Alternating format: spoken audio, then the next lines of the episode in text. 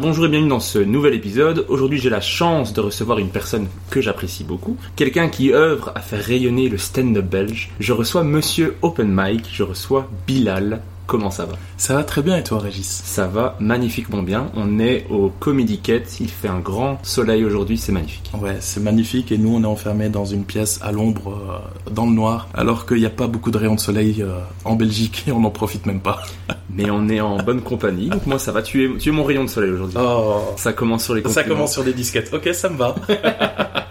Bah déjà merci beaucoup de participer au podcast. Merci à toi de m'inviter sur ce podcast que j'ai vu grandir, que je t'ai vu faire tes premières scènes et évoluer et émerveiller le stand-up avec des podcasts qui sont qualitatifs. Je suis très honoré d'être là. En plus tu me laisses ta première interview. Ouais, complètement. Et ben ça fait plaisir. Est-ce que toi personnellement t'es consommateur de podcasts? Euh, oui, effectivement, euh, de beaucoup de podcasts euh, divers et variés. Ça peut être euh, des podcasts, euh, des podcasts qui tournent autour du stand-up, tout comme ça peut être des podcasts. J'ai honte de le dire, mais sur le développement personnel.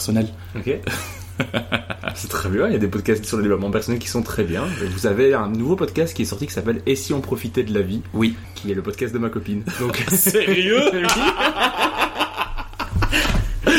Ah putain, bah écoute, euh, oui, ok, d'accord, bah je savais pas que euh, j'écoutais les podcasts de ta copine, c'est chouette. Euh, Il y a les podcasts sur développement personnel, il y a des podcasts sur euh, sur l'entrepreneuriat, sur comment gérer une société, les, les choses à faire, à prendre en compte. Et c'est des trucs euh, que j'ai découvert sur le tard, c'est très récent, de vraiment écouter des podcasts en entier. Au début j'écoutais un peu, puis après je décrochais parce que j'étais pas concentré là-dessus. Mais finalement, ouais, j'aime beaucoup le, le format podcast en fait. Et est-ce que t'as un podcast préféré? Euh, non, vraiment pas. C'est, je pourrais dire le tien.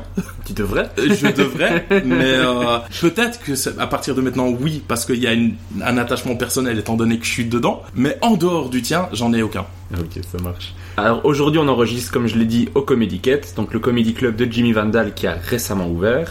On y est parce que tu y animes chaque mardi un open mic. Tu animes également un open mic au Kings of Comedy Club le dimanche avec deux sessions, une à 17h, une à 20h, mais également un lundi sur deux au Cercle des Voyageurs avec le What the Fun. Est-ce que tu peux expliquer pourquoi tous les open mic de Belgique passent par toi? Tous non, parce que je sais qu'il y a quelques petits open mic qui se font à gauche, à droite, mais pas aussi régulièrement que le mien. Euh, pourquoi est-ce que je gère les, les principaux? Parce que je le fais bien en fait, et que je sais comment je veux que ceux qui débarquent dans le stand-up soient accueillis, dans quel mood j'ai envie de les mettre, de leur faire comprendre qu'ils rentrent dans un milieu professionnel, mais le faire de la façon la plus bienveillante possible. Mais d'ailleurs tu as créé le site openmic.be. Est-ce que tu Ouais. peux expliquer un petit peu c'est quoi openmic.be OpenMic.be est né d'un ras-le-bol.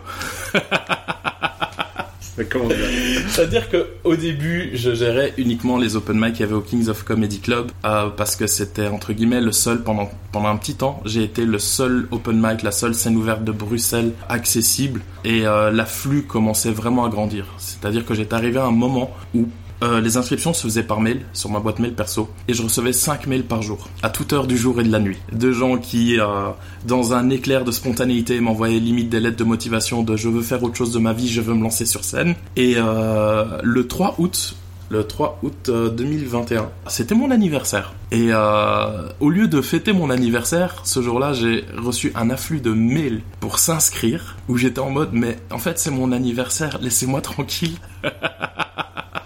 Et j'ai eu ce ras-le-bol de devoir gérer ça par mail et c'était assez compliqué à organiser, faire des listes d'attente et tout. Au bout d'un moment, je savais plus à qui j'avais dit oui, à qui j'avais dit non, ce genre de choses. Donc je me suis dit, ok, euh, on va faire autrement. J'ai des compétences pour créer des sites web. Donc le 3 août, je me suis posé au soir. Je me suis dit, je vais créer un site pour que les inscriptions passent par là. Et avec les connaissances que j'avais déjà acquises, en une nuit, j'ai pondu le site. Le lendemain matin, il était opérationnel. Et maintenant, il y a combien d'humoristes qui passent par ce site? Euh, combien d'humoristes par- qui passent par ce site? Euh, J'ai environ ouais, 300 humoristes inscrits euh, sur le site en attente de pouvoir jouer. Ben, Parmi ces humoristes, il y a moi. Ouais, effectivement. J'ai réservé tous les, les créneaux qu'il y avait. Euh, mais moi, je me rappelle d'avoir envoyé mon premier mail de premier open mic à ton adresse mail, Mhm. avoir une réponse et avoir été accueilli euh, à bras ouverts avec les informations de départ de ah, il faut que tu respectes le timing. Ok, machin. Est-ce que t'as un son? Euh, Je sais pas. euh, Est-ce qu'il fallait un son? Ben, c'est pas spécialement. Tu fais du stand-up, t'en as pas besoin. Ok. et pour la lumière, ben, c'est un plein feu pour tout le monde. Ok. ben, D'accord. ça se passe par là. Ok. C'est vrai que ta première scène, c'était avec moi, Régis. Ouais. J'étais ta première fois. Tu as été ma première fois. Tu, tu as fait ça de façon très douce. Et euh, ça s'est très bien passé. Non, c'était cool. Mais après, moi, c'est là qui, est né mon amour pour le Kings of Comedy Club. J'adore cet endroit. Ça reste mon endroit préféré à Bruxelles. Je le dis dans tous les épisodes. Ah, je me répète. Mais donc merci, merci pour ça et merci pour le, site euh, Open Mic. 300 humoristes, c'est quand même énorme. Parce que je me rappelle quand on faisait les open mic, tu, tu, envoyais un mail et on te disait oui, tu peux passer, c'est dimanche. Il y, mhm. avait de la place quoi. Au tout début, euh, tout, pour les tout premiers open mic, il n'y avait pas tant d'humoristes que ça. La demande a énormément monté après les deux vagues de confinement. Il y a eu plein de gens qui étaient en télétravail, qui étaient enfermés chez eux, qui disaient mais en fait, j'aime pas ma vie, j'ai envie de faire autre chose. et donc il y a eu un afflux de gens qui soit se lançaient le défi de faire autre chose et de, et de passer par la scène parce que c'est ce qui semblait le plus accessible à leur échelle, soit des gens qui, de par le confinement, de par le télétravail, se sont dit ok, j'en ai marre d'être dans cette situation-là, j'ai envie d'accomplir quelque chose que j'ai vraiment envie de faire et donc du coup qui se sont lancés et qui continuent encore aujourd'hui. Et qu'est-ce qui est important selon toi pour avoir un bon open mic? Un bon open mic, première chose, une salle pleine. Parce que quand c'est tes premières scènes et que tu joues devant cinq personnes, c'est à la fois moins stressant et à la fois ça, ça te donne pas vraiment un vrai goût du truc et de comment c'est d'être sur scène face à un public que tu dois convaincre. Euh, déjà une salle pleine, un MC qui cadre les choses correctement et qui crée un climat de bienveillance et des artistes qui se sont préparés à monter sur scène. Donc des gens qui, euh, qui viennent pour leur première scène et qui se disent sur scène bah, je verrai ce que je vais faire, ça peut casser l'ambiance. Quand il n'y a pas de préparation, ça peut casser l'ambiance. Je rajouterais un micro qui fonctionne bien. Ça, c'est vraiment la base. Oui, mais de base, je suis régisseur, donc au niveau technique, je sais que peu importe où je vais, ça tient la route. Non, mais je dis ça pour s'il y a des gens qui veulent organiser des open mic euh, chez, dans leur café, euh, chez eux, dans la rue le micro, c'est le truc pour le plus essentiel. Il faut qu'on entende ce que tu dis avec une bonne qualité. Pour moi, c'est la base. Parce que si ta salle est remplie mais on n'entend pas ce que tu dis, c'est compliqué. Oui, totalement. Et pour t'assurer que tout se passe bien au mieux, tu demandes aux artistes de signer une charte dans laquelle les humoristes s'engagent à donner le meilleur d'eux-mêmes, à vouloir s'améliorer, à respecter ses collègues, à respecter l'organisation, à prévenir si on a d'autres scènes, etc. Est-ce que c'est compliqué de faire respecter ces règles? Euh, pas depuis que les gens sont obligés de signer. C'est-à-dire qu'avant cette charte, elle est vraiment arrivée à partir de janvier 2022. Euh, j'y pensais depuis un moment, je savais pas comment la rédiger de façon à ce que ça soit pas que je passe pas pour un donneur d'ordre. J'avais vraiment envie que, à travers cette charte, les personnes qui se lancent dans le stand-up, qui arrivent dans ce milieu, comprennent que, ok, c'est quelque chose de très amusant mais c'est un milieu professionnel. Et qu'on ne peut pas juste débarquer comme une fleur, comme on débarque à une fête en mode je vais faire des blagues à mes potes. C'était vraiment, ok, vous venez faire des blagues, vous avez envie de vous amuser, mais tout ça, ça se fait dans un cadre professionnel parce que nous, c'est notre métier et qu'on vous laisse l'opportunité de pouvoir venir le faire, respecter notre métier et vous vous sentirez respecté aussi. Et donc, depuis que cette charte euh, est signée et que les gens prennent conscience, en fait, c'est un milieu professionnel qu'en fait on fait pas ça n'importe comment, que faire rire c'est sérieux qu'il faut se préparer, ça se passe encore mieux que, que, les premières scènes qu'on a fait ensemble. Et est-ce que pour toi les humoristes belges sont suffisamment professionnels? Sur certains points, oui. Sur certains points, non. Développe. Euh, effectivement, ce serait, ce serait con de ne pas apporter d'arguments et faire genre, bah, je vais m'arrêter là sur ce sujet. De manière générale, les humoristes belges sont pros ceux qui se lancent vraiment, qui, font ça régulièrement, qui ont une carrière, qui ont une tournée, qui tournent un peu partout, ils sont pros. Après, il y a sur certaines choses où ils devraient se professionnaliser un peu plus, et je pense notamment à la communication sur les réseaux sociaux, où euh, quand on voit par rapport à des humoristes outre-Atlantique, où ça gère les réseaux sociaux, où tu as des extraits, des courts passages, des moments d'impro sur TikTok, euh, ça se fait de plus en plus, il y en a de plus en plus qui, qui prennent le pli de le faire euh, et qui font ça très bien, mais c'est un truc qui, je trouve, en Belgique, on est encore fort en retard. C'est la gestion des réseaux sociaux pour attirer un public sur ces réseaux sociaux qui potentiellement pourrait être attiré dans une salle. Je suis tout à fait d'accord avec ça, mais moi, les, les réseaux sociaux, pour ceux qui me suivent, c'est pas le truc que je maîtrise le mieux. Euh, faire une story, euh, parler, c'est un enfer pour moi. Je l'ai déjà fait, mais c'est 45 prises pour un résultat douteux. je te donnerai des astuces. Ça marche. Alors, en plus des open mic sur ton site, on peut également réserver, c'est un shooting photo. Oui. Est-ce que tu peux expliquer un peu la démarche, l'intérêt? Ben Là, on est euh, toujours dans cette optique d'améliorer les réseaux sociaux. Et j'ai eu la chance de, de collaborer sur quelques scènes avec un photographe photographe Alex, qui est un jeune photographe talentueux, que j'aime beaucoup son, boulot. En discutant avec lui, je lui ai dit voilà, écoute, euh, je sais que certains humoristes ont besoin de visuels pour la communication sur les réseaux sociaux, mais avoir un photographe euh, de qualité, un studio photo, réserver tout ça, c'est un coût. Est-ce qu'il n'y a pas moyen de regrouper tout ça, faire un tarif de groupe pour que ça soit intéressant pour eux? Et on s'est totalement entendu sur euh, sur l'accord, sur comment est-ce qu'on allait faire ça. Il y avait plus qu'à trouver une date et, euh, et on a lancé ça. Donc l'idée c'est vraiment de permettre aux humoristes qui qui sont déjà un peu plus développés, qui sont pas à leur première scène et qui ont besoin de visuels pour leurs réseaux sociaux, de pouvoir créer des affiches, communiquer leurs dates, à faire en sorte que même quand ils jouent sur certains plateaux qu'on leur demande une photo d'eux, éviter d'envoyer une photo d'eux sur scène qui a été prise avec un smartphone euh, dans une pénombre euh, où c'est limite pixelisé. Et là, ils auraient des photos d'eux pro retouchées sur fond blanc. Donc limite, si tu veux faire un détourage, faire un montage derrière, c'est totalement possible et les photos leur appartiennent par la suite. La première date, c'est le 7 mai. Donc c'est 10 places. Euh, j'ai à peine lancé ça dans la newsletter avant-hier et j'ai déjà deux réservations. Donc d'ici un mois, je m'inquiète pas que ça sera, ça sera rempli. Super, c'est une bonne idée parce que pour avoir euh, déjà essayé d'organiser des scènes ou avoir déjà euh, demandé des photos à des humoristes pour les podcasts, des fois euh, c'est compliqué. Mhm. Après sur le site il y a également un onglet gaming. Là on voit que j'y connais absolument rien. mais qu'est-ce que tu proposes de faire là-dessus? En fait, l'onglet gaming, il est venu d'une d'une volonté de revenir dans le jeu vidéo. Parce que je dirais pas que je suis un gamer de base. Je suis tombé dans le gaming vraiment pendant le premier confinement où j'étais en train de dire à mes potes, mais on va faire quoi du coup? Et eux, c'était des gamers de base. Et ils m'ont juste dit, ben, installe Diablo, installe Discord, viens jouer avec nous. Et depuis euh, les deux confinements, j'ai passé tout mon temps à jouer à des jeux vidéo en ligne avec mes potes et j'ai vraiment kiffé ça. Ce que j'ai aimé là-dedans, c'est pas tant le jeu vidéo parce que, objectivement, je suis très nul aux jeux vidéo. Si tu cherches un support, c'est pas moi. Moi, je suis juste là pour animer le truc et rendre l'expérience de jeu plus agréable.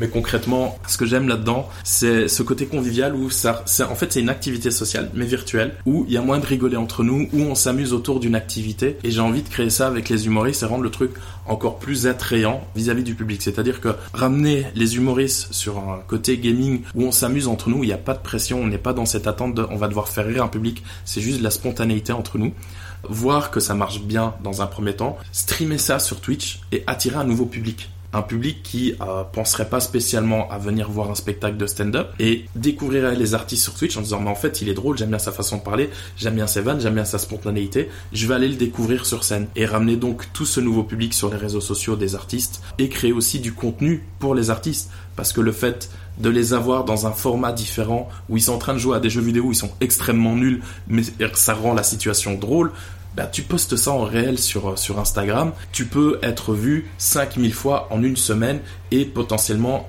gagner des followers. Et donc tout ça pourrait être bénéfique pour tout le monde, tout en s'amusant en fait. Mais donc tous les projets que tu mets en place, c'est vraiment pour mettre en avant euh, le stand-up belge, des mhm. artistes belges. Pourquoi? Le stand-up n'était pas ma première passion initialement. Ma première passion c'était la musique. Initialement, je voulais être ingénieur du son. Je suis devenu régisseur comme ça. Euh, je voulais bosser sur des concerts. Je faisais de la musique à l'époque. Je voulais moi-même être musicien sur scène et tout. Et ça s'est jamais fait. Donc, c'est-à-dire que quand la première fois qu'on m'a demandé de, venir donner un coup de main sur un event en tant que régisseur, alors que j'étais pas encore du tout régisseur, c'était sur un spectacle de comédie. Et depuis, ben, être régisseur, ça m'a plu. J'ai continué dans l'événementiel en tant que régisseur et j'ai bossé que sur des spectacles de comédie ou du stand-up. Et donc, j'ai vraiment développé un amour pour l'humour qui était de euh, ben j'aime beaucoup ce que les gens ont à offrir j'aime beaucoup tout l'univers qui a autour et toute cette énergie qui a autour parce que quand tu passes ta soirée à rire ben, même si le boulot était compliqué finalement, tu t'amuses, tu passes un bon moment parce que tu ris tous les soirs.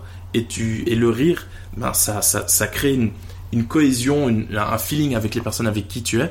Et le fait que tu aies passé ta soirée, par exemple, à rire avec Baptiste Le Caplin, ben, limite, tu repars de là en tant que régisseur à te dire mais en fait Baptiste c'est mon pote mais simplement parce que tu as passé la soirée à rigoler avec lui. Et ça m'a vraiment plu. Et pourquoi du coup aujourd'hui j'ai envie de, de, développer ça? Parce que euh, depuis que je suis petit j'aime aider rendre service c'est cool à faire, des fois ça peut être épuisant, des fois émotionnellement ça peut être épuisant. Et la façon dont je le fais aujourd'hui, ça me permet d'être épanoui moi-même dans le fait que j'aime tendre la main aux autres. Et euh, ça m'épanouit ici professionnellement parce que ça m'a permis de découvrir des compétences que j'avais que je ne soupçonnais pas. Donc gérer euh, entre guillemets une société, une entreprise avec tous ces artistes, euh, créer des services, tout ça. Je kiffe faire ça et je n'imaginais pas à quel point je kiffais faire ça. Et là, ce que j'ai envie, c'est vraiment que le stand-up belge soit encore plus en avant parce qu'on a plein de talents qui méritent d'être connus encore plus et que, que le public belge n'attende pas que nos artistes percent en France pour venir les découvrir ici. Je veux vraiment créer ce truc de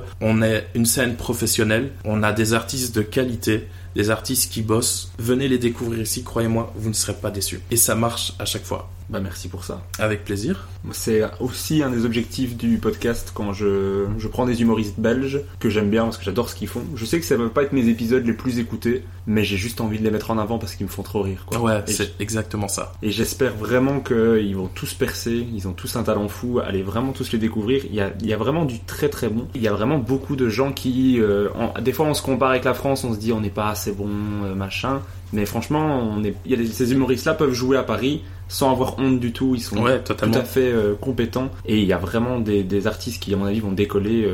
Il y en a plein. Alors il y a un truc qui va intéresser, c'est les humoristes qui débutent et ceux qui hésitent à se lancer, parce qu'il y en a qui écoutent le podcast qui hésitent à se lancer. Tu proposes également un atelier pour débuter dans le stand-up, un cours d'initiation. Comment ça se passe et qu'est-ce qu'on peut y apprendre? En fait, comment est né cet atelier? C'est tout d'abord ben, les artistes après leur passage qui me demandaient des retours. J'avais pas spécialement le temps de faire des retours à tout le monde et de bosser réellement avec chacun. Et donc je me suis dit ok, on va créer quelque chose qui leur permet, s'ils veulent vraiment s'améliorer, de faire un retour et de bosser là-dessus. Puis il y a eu cette réflexion de est-ce que je fais un atelier d'écriture ou est-ce que je axe ça sur autre chose qui est tout aussi utile? Je me suis dit, il y a déjà des ateliers d'écriture qui se font autour du stand-up ici à Bruxelles. Et venir en tant que concurrent dire euh, venez avec moi, je suis meilleur que les autres, ça m'intéressait pas. Ce que je veux vraiment, c'est que euh, ce milieu soit complémentaire, que si maintenant il y a des choses qu'on ne trouve pas chez moi, on peut, on peut les trouver chez quelqu'un d'autre et je n'ai aucun problème à envoyer les artistes chez d'autres personnes si maintenant je trouve que ces autres personnes peuvent leur apporter quelque chose. Donc moi, j'ai tourné cet atelier, donc c'est euh, six, six artistes qui viennent avec 5 minutes de sketch qu'ils ont écrit ou travaillé. Comment ça se passe? Ça se passe en 3 heures, ici, au Comedy Cat. Premièrement, présentation, un tour de rôle. Je leur explique un peu l'historique du stand-up, comment ce que c'est né, comment ce que ça a grandi, euh, pour qu'ils comprennent un peu dans quel milieu ils sont. Et euh, ensuite, à tour de rôle, donc ils jouent leurs 5 minutes sur, sur cette scène. Et je leur fais un retour. Un retour, mais pas comment en fait. C'est-à-dire que j'essaye vraiment de créer une cohésion dans ces 6 personnes, qu'ils apprennent légèrement à se faire confiance, à pouvoir se dire les choses sans être sur la défensive. Et donc je leur fais un retour sur leurs prestations, pas, pas tant au niveau de l'écriture, plus au niveau de la présence scénique. Quelles sont les erreurs à ne pas faire en tant que débutant?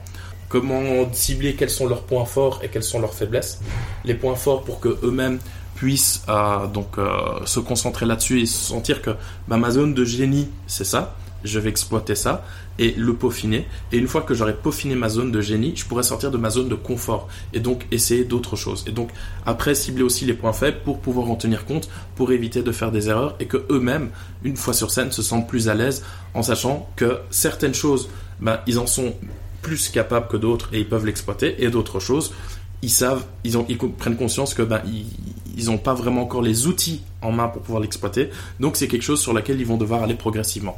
Et donc moi je leur fais un retour et je joue sur l'intelligence collective, c'est-à-dire que les autres aussi euh, font un retour parce que on voit en l'autre les erreurs qu'on ne voit pas spécialement chez nous. Et donc il y a ce côté, cette, alchimie qui se crée, qui est hyper cool où ben un artiste fait sa prestation, 5 minutes, je fais un retour, puis je demande si que quelqu'un d'autre a quelque chose à ajouter, et puis quelqu'un d'autre ajoute quelque chose, et puis réalise qu'en fait pour lui aussi, ça rentre en ligne de compte. Et donc son retour, il le note lui-même, mais pour lui-même, puisque c'est dit, mais en fait, ouais, mais moi aussi, j'ai ça. Et donc ça crée une intelligence collective où après, à la fin de l'atelier, ben tout le monde se parle en disant, ouais, mais ça, ce serait bien de faire ça comme ça et tout. Et donc ça crée une alchimie, un groupe qui, sur le deuxième, par exemple, ben ils se sont revus par la suite pour écrire ensemble. Et ça, c'est hyper cool et c'est hyper motivant. Et derrière, je leur donne des outils.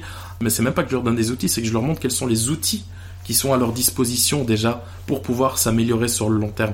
Qu'ils n'ont pas spécialement besoin d'aller acheter du matériel pour s'enregistrer ou quoi. Que simplement avec un smartphone, tu peux déjà faire mille choses et que tu n'y penses pas spécialement. Et le simple fait de se dire, ok, je peux utiliser ça pour ça, pour ça, pour ça, pour ça, ben, sans t'en rendre compte, tu as un outil à ta disposition qui te permet déjà d'évoluer plus que tu n'aurais cru. Mais ça me parle ce que tu, ce que tu me dis parce que j'ai fait la, la masterclass avec Yacine Bellous mhm. et souvent les retours qu'il faisait aux autres humoristes m'ont apporté des fois plus que les retours qu'il me faisait à moi parce que tu bah, en fait ce qui est dit à un autre humoriste tu peux tu peux l'adapter pour toi Et il y a plein de choses qui ont fait du sens, et des fois je vais commencer à écrire par rapport à quelque chose qui disait d'un autre, qui n'avait un sketch qui n'avait rien à voir, hein. Mhm. mais juste un truc qui, des fois c'est un mot ou une façon de l'exprimer qui va faire que tu vas débloquer des trucs. Et donc moi je conseille aux gens de faire des ateliers, de faire des trucs qui vont les pousser à l'action en fait. Le- la masterclass de Yacine Bellous, je pense, ce que je lui ai dit c'est qu'il m'a fait gagner 50 bides, que j'aurais compris après 50 bides. Totalement. Et je pense que les humoristes qui, j'ai pas vu ton atelier, je l'ai pas fait, mais je pense que c'est quelque chose qui va les aider à éviter les 2-3 premiers bides, les peut-être les 10 premiers bides. vraiment, c'est ce que je dis. C'est vraiment les 10 premiers bids, on les évite. Venez, on passe directement à l'étape supérieure où vous avez vraiment un pied dedans. C'est cool. Pour ceux que ça intéresserait, euh, vous pouvez vous inscrire directement sur le site, donc openmic.be. Oui. Euh, la prochaine date de la formation La prochaine date, c'est le 24 euh, avril. 24 avril. Je pense que l'épisode sera déjà sorti, mais il y aura d'autres dates pour Ouais, la ouais, formation. il y a d'autres dates qui arriveront par la suite. C'est pas régulier au niveau des dates, c'est vraiment en fonction de mes disponibilités. Chaque début du mois, je vois, ok, là j'ai un trou, je peux peut-être caser quelque chose ou je peux caser du sommeil. C'est au choix. Donc euh, c'est comme ça un peu que les dates tombent. Ça marche. Je pense qu'on est revenu un petit peu sur ton actualité, sauf si tu as des projets dont je ne connais pas. Euh, non, je pense que le plus gros a été dit. Peut-être que ah, d'ici la sortie du podcast, il y aura d'autres choses qui vont s'ajouter, mais on reviendra pas en arrière pour en parler. Mais je pense que dans le principal, tout a été énoncé. Parfait. Alors maintenant qu'on est revenu donc sur l'actualité dans le podcast, tu sais, j'aime remonter le temps et voir comment l'humour a influencé ta vie. Donc toi tu es né le 3 août 1990. Oui. Est-ce que enfant, t'étais déjà quelqu'un de drôle? Oui et non. Oui et non. En fait, euh, les souvenirs que j'ai de moi enfant, c'est quelqu'un de très timide et très effacé qui n'osait pas du tout parler en public. C'était genre même ma prof en primaire, j'avais plus de feuilles pour écrire. Je me rappelle d'être en mode être dans un mutisme, en mode je peux pas faire l'exercice parce que j'ai pas osé demander une feuille. C'était à ce point-là. Et en grandissant, bah, j'ai eu des amis qui m'ont permis d'avoir un peu plus confiance en moi. Et ouais, je me rappelle de temps en temps, je m'amusais à créer des sketchs avec mes amis euh, en refaisant du sous Jamel Debbouze ou du sous Gad Elmaleh, en jouant sur les accents maghrébins comme c'était à la mode à l'époque et ça faisait rire mes potes, mais c'était pas dans cette volonté de je veux me lancer là-dedans. Il y avait ce côté Bilal est drôle, mais c'était pas Bilal il a de l'avenir dedans. C'était vraiment juste on s'amusait entre potes. Donc c'était pas du tout l'objectif initialement. Et ton entourage, est-ce que tes parents, tes frères et sœurs sont des gens drôles? Je sais pas si t'as des frères et sœurs. J'ai trois petits frères. Ok. J'ai trois petits frères. Euh, parmi mes trois petits frères, il y en a qui sont drôles à leurs dépens.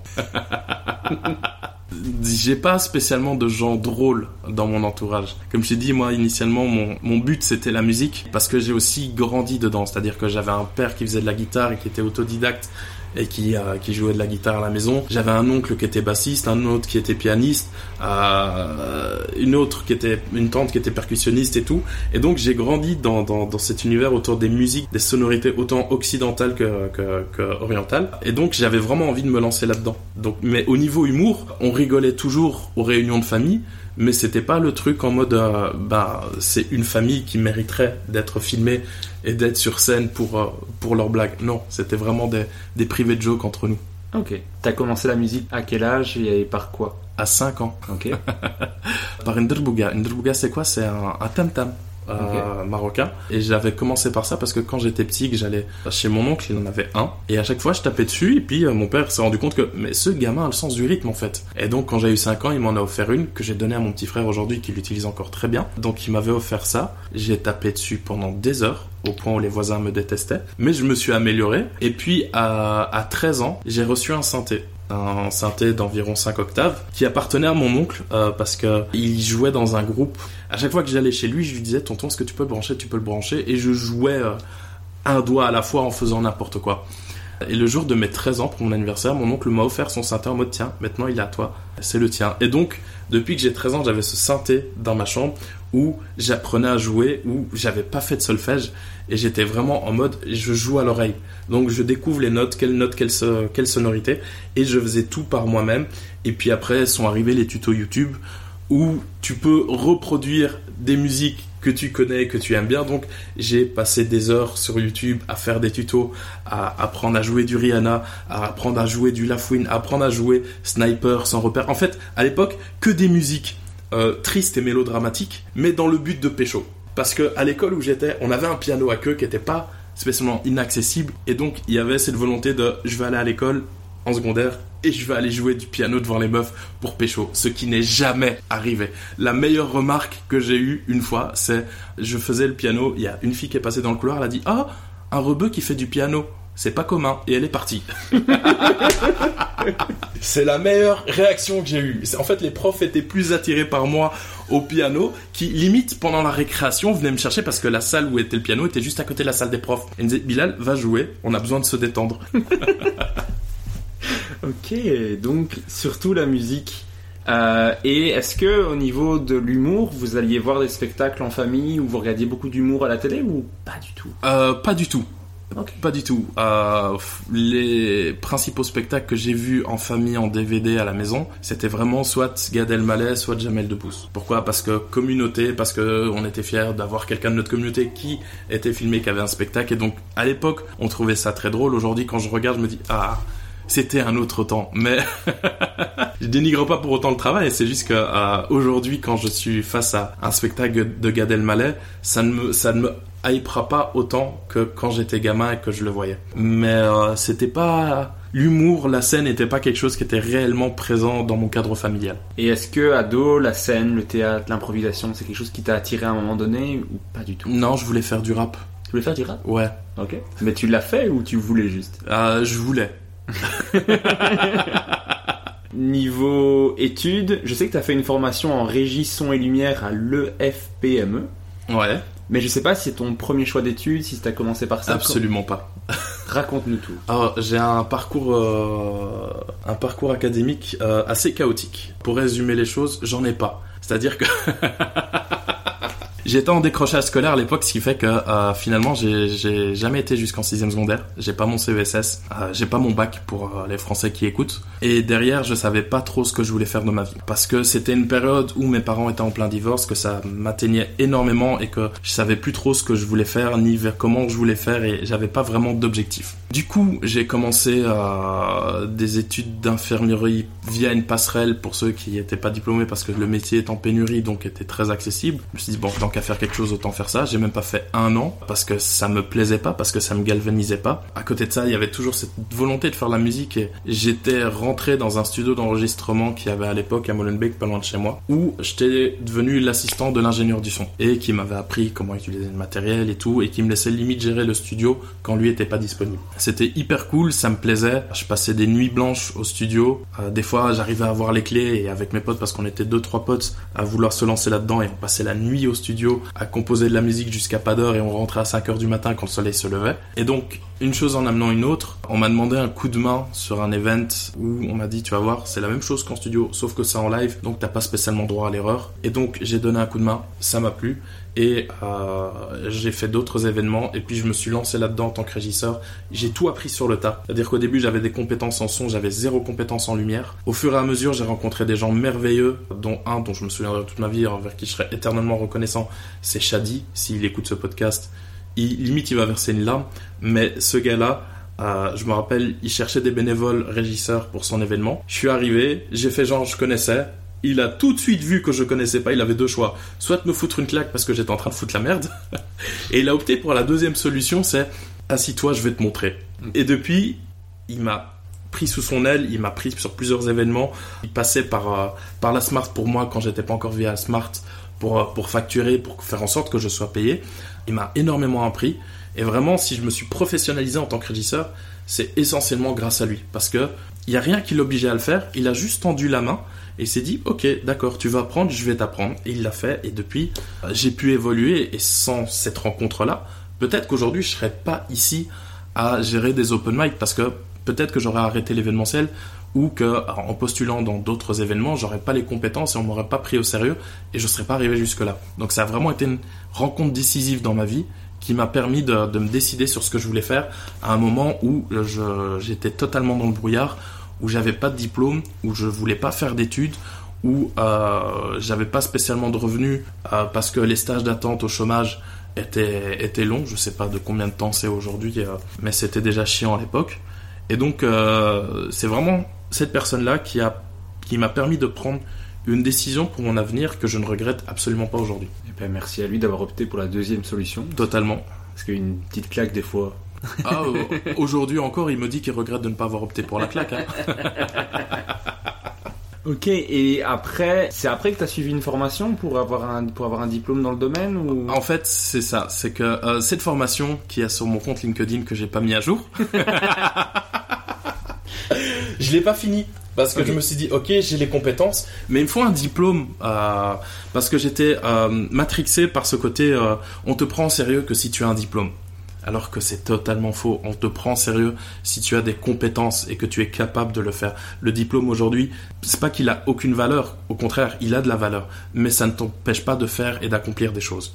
Donc j'étais dans, cette idée de il me faut un diplôme pour continuer, pour réussir, parce que sinon on va pas me prendre au sérieux. Et donc il y avait euh, le FPME qui, proposait cette formation régisseur que j'ai faite, que j'ai payé euh, les 300 euros pour les 3 ans de formation. Et euh, je me suis arrêté au bout de 3 mois parce que moi j'étais déjà dans le milieu, je bossais déjà, j'étais déjà sur des gros événements. Quand j'ai fait cette formation, j'avais déjà bossé au Palais des Beaux-Arts plusieurs fois pour des spectacles. Et cette formation, on commence par te, faire comprendre quelles sont les différences entre les, les pendrillons, euh, comment construire un pendrillon, quels sont les nœuds à faire, et c'était extrêmement lent. Et j'étais là en mode, mais j'ai pas le temps de faire trois ans au ralenti, alors que derrière, limite je suis directeur artistique sur des événements, tu vois. et donc j'ai complètement arrêté, j'ai complètement décroché. Et est-ce que la musique, t'avais, décroché ou tu continues à en faire euh euh, J'ai continué à en faire pendant des années. Euh, vraiment, le moment où je pense que j'ai arrêté la musique, c'est sur le premier confinement. mais pendant des années, j'ai continué à faire de la musique chez moi. C'est-à-dire que chez moi, j'ai toujours tout le matériel où je peux, j'ai un home studio avec mon synthé, mes écrans géants, parce que j'ai un écran qui fait 1m30 de long, tout, tout le matos, un micro, et je composais, et je composais juste pour le plaisir de composer parce que c'était c'était ma bulle d'air. C'était vraiment le moment où je rechargeais mes batteries, où je m'isolais. C'était au moment où je me posais devant mon PC, que j'étais devant mon synthé, devant mon grand piano qui, qui a 88 touches, et, et que je créais des trucs. Pouvoir exprimer cette créativité, ça m'a ça m'a permis de respirer pendant très longtemps. Ok. Et maintenant, tu as calmé le jeu as... Alors maintenant, mon, mon, matériel prend énormément la poussière. Euh, je saurais pas dire pourquoi. Parce qu'il n'y a pas ce côté ras-le-bol de la musique. J'aime toujours autant la musique, j'aime toujours autant créer des choses. Mais cet esprit créatif s'exprime autrement aujourd'hui. C'est-à-dire que la musique, elle m'a aidé, elle m'a limite sauvé pendant des années. Quand j'ai quand j'ai eu ma petite dépression, c'était pas une petite dépression, j'ai eu une dépression pendant un petit temps. J'ai été j'ai eu des déprimes, j'ai eu des déceptions dans ma vie, des déceptions amoureuses que quand j'arrivais pas à les exprimer avec des mots, mes émotions, je les transmettais dans la musique en fait. Hmm. Et quand je créais de la, de la musique, j'avais envie que quand on l'écoute, on ressente une émotion. C'était pas on écoute pour écouter la musique. C'était on ressente une émotion. Et c'était ça le but initialement de la musique. Aujourd'hui, j'ai plus tant ce besoin de faire la musique parce que mes émotions, j'arrive à les exprimer, parce que j'arrive à les accepter, parce que j'arrive à, je dirais pas à les dompter, mais à vivre avec et, ne plus en avoir honte en fait. Parce qu'à l'époque, j'avais énormément honte de mes émotions, j'avais honte d'avoir envie de pleurer parfois sans comprendre pourquoi j'avais envie de pleurer. Et aujourd'hui, si j'ai envie de pleurer, je le fais. Mais ce qu'il y a aussi, c'est que si j'ai envie de pleurer, je sais pourquoi. Alors qu'à l'époque, je ne le savais pas spécialement. Et donc, il y avait ce mutisme intérieur qui s'exprimait que via la musique. Et aujourd'hui, je n'ai plus ce mutisme et donc la musique ne m'est plus autant indispensable pour respirer émotionnellement. Et donc, c'est une bonne chose. C'est une très, bonne, chose. C'est une très bonne chose, mais on sent aussi le discours des podcasts sur le développement personnel derrière. oui, bah, c'est pour ça que c'est utile. C'est pour ça que je crache absolument pas sur le développement personnel. Euh, ma copine est très intéressée par ça, c'est pour ça qu'elle a un podcast. Mhm. Et donc, euh, clairement, euh, elle m'en parle et clairement, il y a des, des très bonnes choses à ah oui, apprendre dans le développement personnel. Euh, c'est devenu peut-être un peu trop une mode et on ouais, va trop dans un extrême, il faut tout être parfait et pas avoir de Exactement. Au début, j'étais vraiment dans le rejet de, entre guillemets, rejet des, des, podcasts et de tout ce qui était attrait au développement personnel parce que c'était le, le truc bobo à la mode, euh, juste après le véganisme. Et, euh, et, en fait, non, parce que quand tu écoutes euh, ce genre de choses, quand tu t'y intéresses, tu te rends compte qu'en fait, ça te permet de, comprendre toi-même tes émotions, chose qu'on ne nous apprend pas du tout tout au long de notre vie. Et certaines personnes sont encore aujourd'hui mutées par leurs émotions parce qu'on ne leur a pas appris à les exprimer, à les écouter et à, et à gérer ces émotions. Tout ce qui a trait au développement personnel, honnêtement, je le conseille à juste mesure pas tomber dans l'extrême et porter des sarouals et se faire des dreadlocks. Mais euh, vraiment savoir s'écouter, écouter son corps et écouter ses émotions, c'est un truc qui m'a sauvé en fait. Ben, tant mieux. non, mais clairement, c'est une bonne chose. Euh, tu, on voit que tu, tu as l'air bien. ouais, je, te franchement, je suis heureux. Ah ben, ça, ça fait plaisir à entendre. Tant que t'es heureux, je vais en profiter. J'ai vu des, des, photos de toi en 2012 sur Ah là, scène. je suis plus heureux. Donc j'ai vu des photos de toi sur scène, donc crâne rasé, pas de barbe, ce qui est très perturbant parce que donc tu as une belle longue barbe Oui. qui me rend très jaloux en tant qu'imberbe. L'huile de ricin, je te l'ai dit. C'est vrai. Euh, c'est c'est quand la première fois que t'es monté sur scène, toi, et que t'as fait des blagues sur une scène? Ben, c'était en 2012. En fait, à l'époque, euh, avant que le stand-up. Enfin, ce qui a vraiment fait naître le stand-up à Bruxelles, pour te dire à quel point je, suis dans le stand-up depuis sa naissance à Bruxelles, c'est que d'une part, il y, a le, Kings of Comedy Club, mais d'autre part, il y avait un truc qui s'était créé qui s'appelait Stand Up, qui était un collectif de, de jeunes humoristes qui avaient zéro expérience dedans et qui voulaient faire du stand-up parce qu'on avait vu ça sur YouTube et que c'était ultra amusant et qu'ils avaient envie d'essayer et qu'il y avait un créneau à prendre. Et donc c'est un truc qui a été créé par euh, Abdel en vrai, qui est euh, aujourd'hui youtubeur, euh, podcasteur et euh, qui lui était à l'initiative de ce projet, qui avait réuni des jeunes personnes qui avaient envie de se lancer sur scène et de faire de l'humour et de faire comme Jamel Debbouze, de faire comme Gad Elmaleh mais à notre échelle. Et à l'époque, il cherchait, euh, c'est même pas il cherchait un régisseur en fait. C'est moi, je me suis un peu présenté en mode, bah, j'ai vu que vous faites ça, je les ai contactés sur Facebook. Je leur ai dit, j'ai vu que vous faites ça, euh, je trouve ça hyper cool. Ce que je vous propose, c'est que je vous compose vos musiques d'entrée et de sortie, comme ça vous avez un truc personnalisé. Et en échange, je veux juste deux places sur chaque spectacle. Et puis euh, je les ai rencontrés, on, a été d'accord sur l'échange. Puis euh, on m'a demandé, mais au fait, tu, fais régisseur aussi? Je leur ai dit oui. Et euh, ils m'ont dit, bah viens avec nous, fais la régie directement, parce qu'on n'a pas de régisseur. Donc j'ai dit ok, et donc j'ai bossé avec eux, j'ai rejoint le collectif en tant que régisseur du collectif. C'était très amateur. Avec le recul, quand je vois euh, ce qu'on faisait, c'était très amateur, mais il y avait zéro structure, zéro encadrement à l'époque autour de, de l'humour et, et du stand-up. L'humour, aujourd'hui en Belgique, est enfin, enfin même pas en fait. C'est juste que la ministre de la Culture aujourd'hui veut faire en sorte que l'humour soit reconnu comme une discipline à part entière. C'est-à-dire qu'encore aujourd'hui, en 2022, ce n'est pas reconnu comme une discipline à part entière. Pour te dire à quel point en Belgique on est en retard. Et donc à l'époque, il y avait zéro encadrement, rien du tout qui te permettait de dire si tu faisais bien les choses ou pas.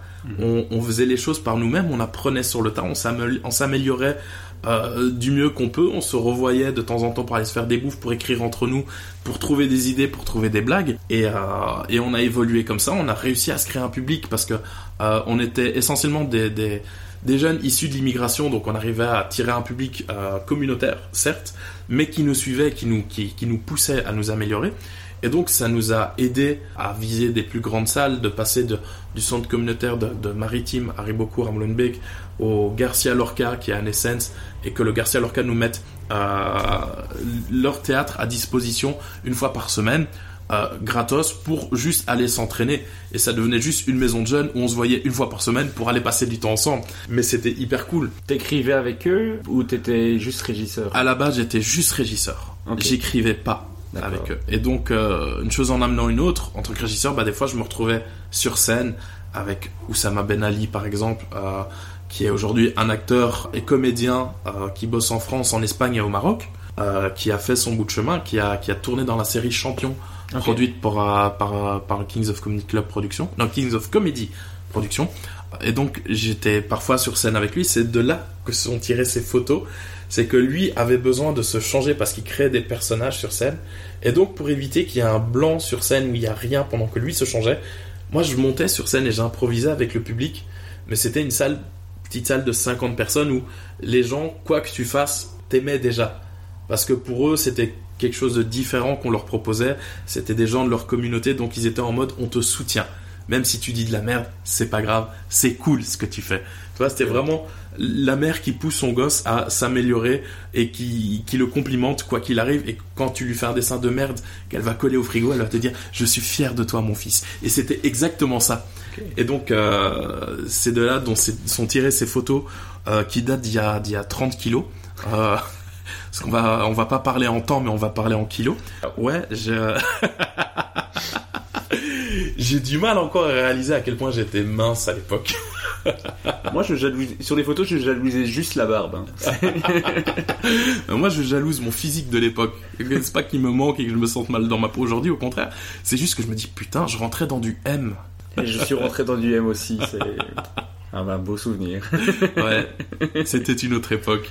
Mais donc tu, tu montais sur scène, mais même si le public était super bienveillant et que tu, tu te sentais choyé quand tu montais sur scène, est-ce que t'avais pas ce stress énorme? Parce qu'en plus, on a un peu ce cliché du régisseur qui est dans l'ombre parce que justement Mhm. euh, la lumière, euh, c'est pas ce qui l'attire le plus. Comment ça se passait? Est-ce que t'étais stressé? Est-ce que t'arrivais à, à Euh, faire rire le public ou- J'étais ultra stressé. Est-ce que je vais arriver à faire rire le public? Euh, Oui, mais est-ce que le public était objectif? Hum, Peut-être. On ne sait, on ne le saura jamais.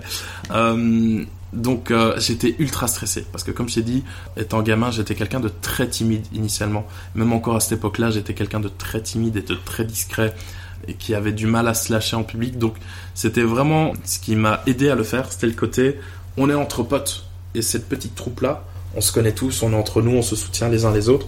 C'était pas moi qu'on attendait sur scène, donc l'attente, elle, elle, elle était pas tournée vers moi, elle était tournée vers Oussama, qui gérait très bien ça. Et moi, j'étais juste le truc, tu vois, la petite diversion, le temps que Oussama se chante. Donc ça durait jamais très longtemps.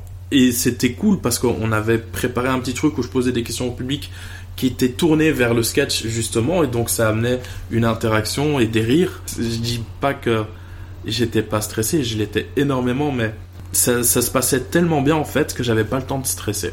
Et est-ce que quand tu montais sur scène, il n'y avait pas quelque chose qui t'attirait et te donnait envie de toi faire des sketchs? Pas spécialement. Ça m'a honnêtement être sur scène, ça m'a jamais attiré. Pas dans pas de cette façon en tout cas. Peut-être qu'au niveau de la musique, ça m'aurait plus attiré, mais être sur scène et faire des blagues, c'est pas quelque chose qui, qui m'a attiré, qui même encore aujourd'hui m'attire spécialement, dans le sens où je le fais, mais je le fais parce que ça fait partie d'un projet, que c'est bénéfique pour mon projet, mais c'est pas mon objectif de carrière. Et donc à l'époque déjà, c'était pas mon objectif de carrière, j'étais vraiment le régisseur de la troupe et mon surnom c'était l'homme de l'ombre, parce que euh, avec eux, on a évolué, on a fait des plus grandes salles, on a pu jouer au Palais des Beaux-Arts plusieurs fois et je me rappelle que le premier jour où on a fait le Palais des Beaux-Arts, j'étais arrivé plus tôt pour gérer l'aspect technique. Et donc je me suis présenté à l'équipe en me disant bonjour, je suis le régisseur. Et que le gars qui gérait la salle à ce moment-là, qui avait le double de mon âge, me prenait de haut en mode oh mais t'es régisseur de quoi? Euh, Plateau, lumière, son. Je fais son et, et- et lumière. Donc je me mets en haut dans la salle régie avec vous. Il me faut quelqu'un en plateau. Et donc j'ai géré le truc. Et, euh, la première fois qu'on a fait le Palais des Beaux-Arts, ça s'est tellement bien passé. Mais tellement bien. C'est-à-dire qu'au moment où on a éteint les lumières de la salle pour lancer le show, le public a tellement gueulé et applaudi que apparemment ça s'entendait dans les étages au-dessus. Donc c'était déjà exceptionnel. Et donc t'as l'équipe technique sur place qui me regarde en mode What? Mais qu'est-ce qui se passe? Je leur ai dit Vous inquiétez pas, c'est normal, ce n'est que notre public. et le, le spectacle se passe bien, les humoristes, c'était vraiment un format stand-up où on avait un MC qui était Abdel et les humoristes qui passaient à, tour de rôle et qui faisaient leur sketch. Façon certes très maladroite parce que on n'avait pas vraiment évolué plus que ça entre nos débuts et le moment où on a fait le Palais des Beaux-Arts. C'est juste que euh, on était soutenu par des politiciens qui faisaient de la récupération politique sur des jeunes issus de l'immigration qui avaient des projets et donc du coup euh, on arrivait à avoir des subsides pour faire ce genre de choses. Euh, on- Pourquoi le racisme, des fois, ça a du bon Ouais, hein, comme quoi, franchement, je vais pas me plaindre. Ah, et c'était cool, mais on n'était pas prêt pour ce genre de choses. Et donc, euh, mais d'un point de vue technique, j'étais fier d'avoir géré ce truc et je l'avais géré à la perfection. J'avais géré l'équipe technique en mode lumière, tu me fais ça, son, tu me fais ça, et au bon moment, et gérer tout l'ensemble. À tel point qu'à la fin du show, euh, donc ce même gars qui m'avait qui m'avait toisé, qui m'avait pris de haut quand je suis arrivé, est venu me voir et me dit oui mais t'es passé par quelle formation? Et je venais de commencer ma formation à l'EFPME à ce moment-là. Et euh, je lui ai dit bah en fait euh, j'ai tout appris sur le tas et là je viens de commencer la formation à. Et il m'a passé son numéro en mode quand tu chercheras un stage appelle-moi directement. Genre tu as ta place, c'est bon, je te veux dans mon équipe. Et j'étais, je suis ressorti de là en mode, je suis un vainqueur, je suis un winner. Et c'était hyper cool parce qu'on a eu l'occasion de faire plusieurs fois le Palais des Beaux-Arts et donc j'ai eu l'occasion de rebosser avec ces gens-là qui sont merveilleux, qui, avec qui on s'entend, on s'en bien entendu. Et c'était hyper chouette. Et, euh, et ce projet-là, Stand Up, a grandi au point où ils ont fait le Cirque Royal. Mais j'ai pas fait avec eux. J'ai pas fait avec eux parce que je pensais objectivement, sincèrement, qu'on n'était pas prêt pour le Cirque Royal. et que pour pouvoir faire le cirque royal, il fallait vraiment le mériter et travailler. Alors certes, la date a été remplie, toutes les places ont été vendues, le truc s'est super bien passé dans l'ensemble, mais je voulais pas participer à quelque chose qui pouvait être potentiellement le déclin du projet.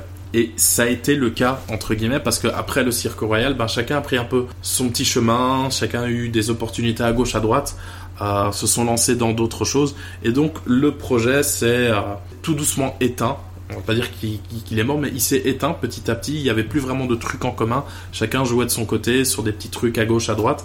Euh, le stand-up commençait à vraiment avoir des petites scènes par-ci, par-là qui commençaient à naître dans des structures très maladroites et très amatrices, mais euh, il y avait une possibilité de, jouer un peu plus souvent. Comment t'es arrivé au Kings of Comedy Club? Hum, donc j'étais régisseur, mais régisseur sans emploi. Euh, et donc je cherchais du taf et j'avais déjà été une ou deux fois au Kings et c'était chouette ce truc. À l'époque, euh, la configuration était totalement différente. La façon dont, le spectacle et la soirée se déroulaient, tant au niveau de l'équipe, du personnel, tout ça, c'était totalement différent de maintenant. Et, et donc sur leur page Facebook, ils avaient mis un post disant qu'ils cherchaient un régisseur et je vois le poste a été publié il y a deux heures. Donc je les contacte, je les appelle, j'ai Cédric au téléphone, je lui dis voilà, je viens de voir que vous cherchez un régisseur, euh, est-ce qu'il est possible qu'on se rencontre? Il me donne rendez-vous le lendemain. Et c'était une période où j'en avais marre de chercher du taf et de me prendre des refus. Et donc je me suis dit je vais y aller, les mains dans les poches, j'ai pas imprimé de CV.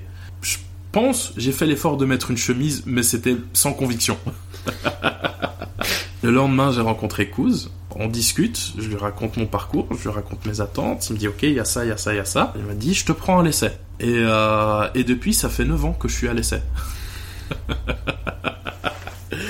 et donc il m'a pris à l'essai, je bossais euh, de temps en temps. Euh, c'était pas régulier comme ça, ça l'a été pendant un moment. C'était vraiment limite une fois, deux fois par semaine sur certains spectacles spécifiques où il fallait être là pour faire la régie. Et donc on convenait ça à l'avance.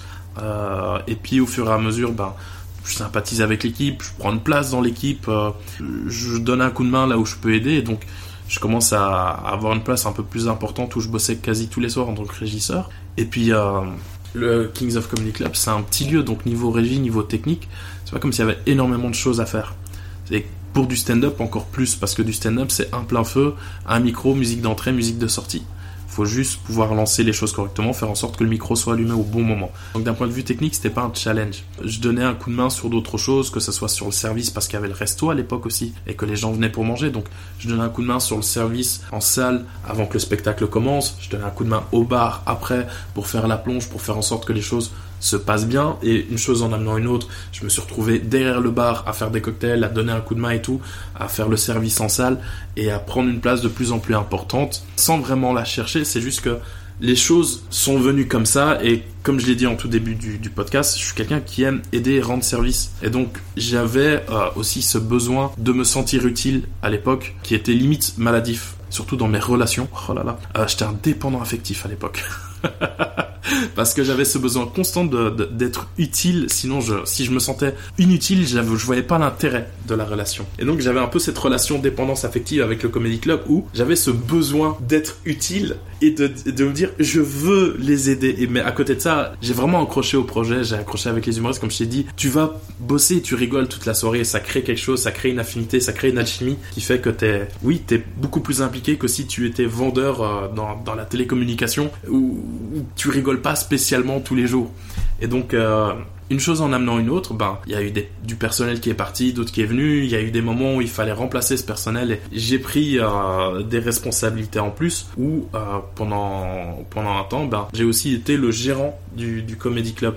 Ça n'a pas duré très longtemps parce que c'était un poste qui était à trop haute responsabilité pour ce que j'avais envie de faire et que la place de responsable du bar et du comedy club était amplement suffisante pour ce que j'avais envie de faire. J'étais le responsable technique et artistique, c'est-à-dire que ben, tout l'aspect technique c'est moi qui gérais, artistique C'est-à-dire que chaque soir où les artistes viennent ou quoi, c'est moi qui les gère, c'est ils sont sous ma responsabilité et je m'assure que tout se passe bien pour eux, autant sur scène que tout ce qui englobe le avant après, c'est-à-dire l'arrivée des artistes, aller les chercher à la gare du midi quand ils viennent de l'étranger pour les ramener au comedy club, ce genre de choses et après faire en sorte que ben oui, euh, après le spectacle, on les emmène au resto et faire tout ce suivi là. Et à côté de ça, ben aussi devenir responsable du bar, c'est-à-dire que il y a des soirs où c'est moi qui suis derrière le bar avec l'équipe euh, de salle à gérer donc tout le bar, tout le service, la, mise en place de la salle avant le spectacle et la fermeture de la salle après le spectacle et pendant le spectacle aussi faire la régie et le chauffeur de salle. Donc ça, ça a été beaucoup de responsabilités euh, d'un coup mais qui était cool dans un milieu ultra galvanisant en fait. Et c'est à quel moment tu as commencé à faire le MC et les open mic?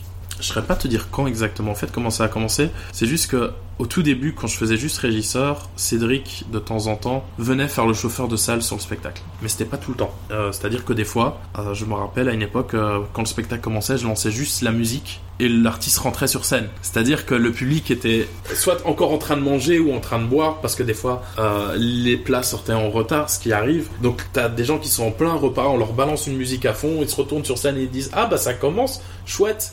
Et donc, euh, il y a Cédric qui faisait le chauffeur de salle de temps en temps quand il était disponible, parce qu'à l'époque, il bossait pour la boîte de production qui était à l'étage juste au-dessus du Comedy Club, mais il n'était pas tout le temps là. Il n'était pas tout le temps là jusqu'au soir à 20h, juste pour faire le chauffeur de salle. Et puis les artistes ont commencé à me demander, moi, de faire le chauffeur de salle. En mode, est-ce que tu veux pas juste monter sur scène, annoncer le spectacle? Et moi, je n'étais pas préparé à ça, ni émotionnellement, ni physiquement. Et donc, je montais sur scène, très timide, dans un cadre que je venais à peine de mettre les pieds dedans, en mode bonsoir mesdames et messieurs, euh, le spectacle va commencer, veuillez mettre vos téléphones sur silencieux. Et je sortais en courant jusqu'à la régie pour lancer la musique.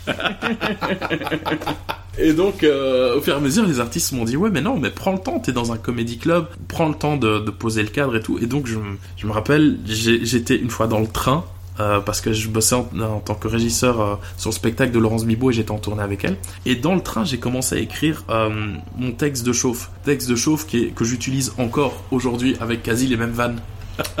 La bifle arrive La bifle, je l'ai supprimée. La bifle, je l'ai supprimée parce que déjà elle me saoulait. Ça me saoulait de, menacer les gens de les bifler alors que concrètement j'ai jamais biflé personne dans ma vie. La bifle, euh, c'était vraiment le truc qui, euh, c'était la vanne température. Quand je la faisais, si le public riait à ça, euh, les artistes derrière savaient que ça allait être un public qui allait, qui allait être généreux.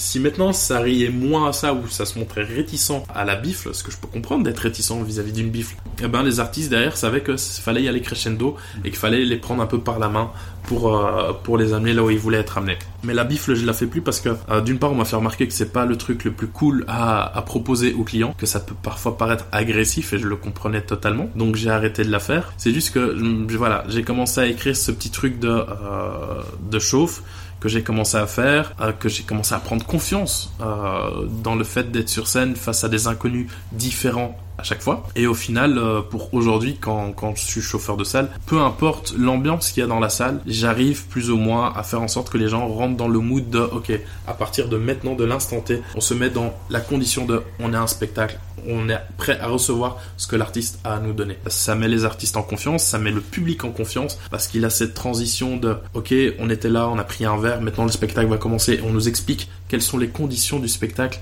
pour que ça se passe bien et c'est fait de la manière la plus, euh, pas dire la plus douce, mais la plus, euh, la plus adaptée pour faire en sorte que peu importe qui, qui est dans le public, eh ben, la personne puisse se mettre dans le cadre de le spectacle peut commencer. Mais ça, c'est un truc que tu fais bien. Je sais que si tu animes, mhm. il, va avoir, il va avoir posé un cadre pour que les gens sachent où ils sont, qu'est-ce qui se passe, et que euh, après, ça dépendra de l'artiste de faire quelque chose de correct on arrive dans un cadre qui est bien posé, qui est cool, bonne ambiance, et s'il y a des choses à gérer au début, des gens qui parlent, des trucs, moi je sais que si tu, si tu es MC, j'ai un petit stress qui part en un petit peu. Bah, je suis flatté.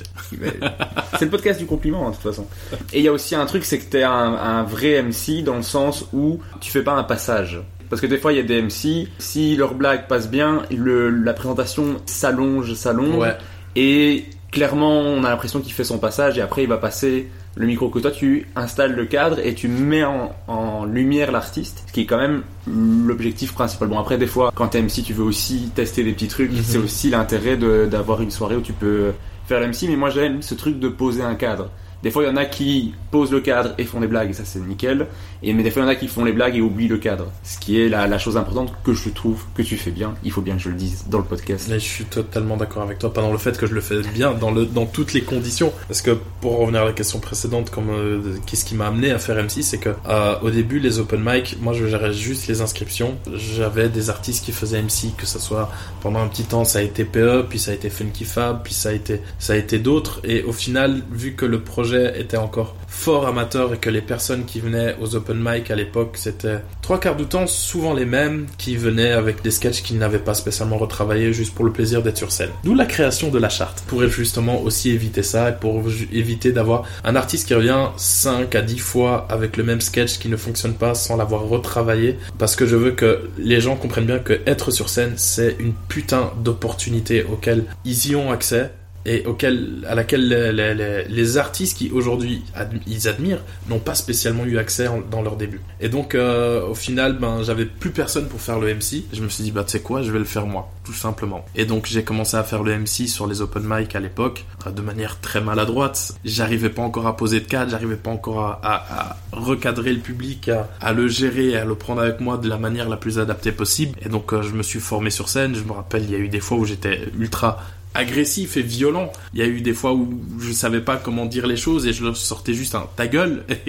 J'ai insulté des gens dans le public. Aujourd'hui, je le regrette et je leur demande pardon. Peut-être que je les ai traumatisés qu'à cause de moi, ils reviendront plus, ils se sont plus jamais venus voir du stand-up. Mais à l'époque, c'était, euh, voilà, j'ai tout appris sur le tas, mais ça a été un apprentissage qui, qui a été très formateur parce que, comme tu le dis, effectivement, être MC, c'est une énorme responsabilité vis-à-vis -vis du public et vis à -vis des humoristes. Pourquoi? Parce que c'est toi qui poses le cadre et c'est toi qui fais en sorte que chaque humoriste qui va monter monte de la façon la plus confortable possible. C'est pas toi qui dois te mettre en avant. Et c'est ça qui a euh, un peu avec les MC que je vois autour de moi, c'est que la plupart des MC sur des plateaux de stand-up sont aussi humoristes. Et donc il y a cette schizophrénie de je veux me mettre en avant parce que le public est ultra cool et je suis pas spécialement là pour me mettre moi en avant, je suis là pour mettre les artistes en avant. Et donc il y a, il y a ce côté, euh, ouais, une présentation ça peut prendre plus de temps parce que le public est cool et donc le MC continue son sketch et donc prend une place d'humoriste alors qu'il n'est pas censé avoir cette place d'humoriste ce soir-là. Et donc euh, moi j'ai pas ça, pourquoi? Parce que derrière je suis pas humoriste, j'ai pas de sketch à vendre, j'ai pas de spectacle à vendre. La seule chose que j'ai à vendre c'est openmic.be, venez vous inscrire à la newsletter, je vous envoie un mail une fois par mois, point. Et ce qui fait que quand je suis sur scène, mon vrai objectif, c'est de permettre à tous ceux qui vont monter sur cette scène d'être reçus de la meilleure façon possible, de faire en sorte que le public soit dans une bienveillance infinie parce que ça va être, ça va être des débutants, ça va être du test, on n'est pas sur un produit fini. Prenez-en conscience, mais acceptez l'erreur et faites en sorte que ça se passe bien pour tout le monde, autant pour vous que pour les artistes. Et vous vous rendrez compte qu'en fait, faire des erreurs, c'est totalement autorisé et ça peut même être plus drôle que ce qui était prévu initialement. Et à bout d'un moment, les artistes, ça les met en confiance et quand il y a une blague qui prend pas, bah, ils le disent, ah bah ok, celle-là je la supprime. Et rien que cette phrase-là, bah, ça peut susciter un rire ou une applause parce que derrière, le public prend conscience qu'il participe au processus créatif et que ça se fait dans les meilleures conditions possibles. Et c'est ça que j'aime créer à chaque fois que je suis MC, c'est vraiment ce cadre, ce climat de bienveillance où il y a un échange qui se crée entre l'artiste et le public, où l'artiste propose son texte, propose son sketch, et le public fait un retour à travers des rires ou des applauses ou des silences de bah non ça fonctionne pas et l'artiste ça lui permet de s'améliorer et de prendre en compte justement ce retour et de se dire ok on était vraiment sur une scène où euh, le public était avec toi pour te montrer quelle est la meilleure chose à faire et quelles sont les choses à ne pas faire. Et donc c'est hyper chouette. Ça crée des opportunités sur scène où ce que je veux c'est que chacun de mes open mic chacune de mes scènes soit limite un atelier où tu viens t'améliorer en fait sur scène. Et c'est on en revient à la charte. Cette charte, elle est aussi là pour faire comprendre que chaque scène est une opportunité de s'améliorer. Et que si tu viens sans saisir cette opportunité-là, et que tu n'es pas dans ce cadre de je veux m'améliorer parce que l'open mic c'est une salle d'entraînement pour pouvoir te permettre d'aller sur un ring plus grand par la suite, si tu ne saisis pas cette opportunité-là, bah, j'ai pas de scène à te proposer, je vais laisser la place à quelqu'un d'autre qui sera dix fois plus motivé que toi. Bah, c'est à ça que sert un open mic, c'est vraiment l'objectif mhm. et c'est vraiment le lieu où je sais que si je veux aller tester quelque chose, c'est le bon endroit pour le faire. Il n'y a pas de ah si ça marche pas, on me rappellera pas. Si ça marche bien, je vais avoir une. Non, tu, tu testes, ça marche Mhm. bien, t'as eu des rires. Ça marche pas, t'as pas eu de rire. Ça s'arrête là. Ouais, Et c'est le, bon truc pour s'améliorer. Et moi, je ne vais pas ne pas te reprendre parce que tu as fait un beat. Moi, ce que je vais voir, c'est que tu es sorti de ta zone de confort, que tu as voulu tester du nouveau, ça a pas pris, c'est pas grave. Reviens avec autre chose, tout simplement. Non, si c'était le cas, je ne serais pas en train de te parler, parce que euh, aurait arrêté de se voir il y a bien longtemps. euh. Parmi tous les open mic que tu as organisés, est-ce que tu as un souvenir en particulier qui ressort le meilleur open mic et le pire open mic? Euh, pas vraiment. Pas vraiment. Il n'y a pas eu de meilleur, il n'y a pas eu de pire. En fait, la première chose qui me vient en tête quand tu me parles de meilleur ou du pire, c'est surtout mes prestations en tant que MC.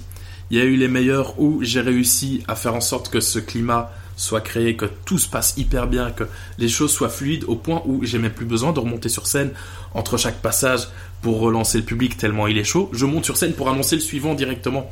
C'est-à-dire que si ça se passe, si le public est chaud, qu'il est généreux, mes passages entre les artistes, ils sont ultra courts parce que j'ai plus besoin de faire ce travail de chauffe et que j'ai pas besoin spécialement d'être moi sur scène pour faire rire le public. Ce que je veux, c'est que les autres viennent les faire rire. Donc, il y a eu les meilleurs où ça se passait comme ça, où mes temps de passage sur scène étaient ultra courts parce que ça passait ultra bien. Et il y a eu les moins bonnes où mes temps de passage sur scène entre chaque artiste étaient plus longs parce que il fallait refaire à chaque fois ce travail avec le public et qui voulait pas se laisser emporter par le mood. Et il n'y a pas eu une scène qui était pire qu'une autre dans l'ensemble parce que j'ai des artistes différents à chaque fois. C'est un spectacle différent chaque soir. Euh, et donc, c'est impossible de comparer vraiment une scène en disant Ah bah celle-là c'était la meilleure, celle-là c'était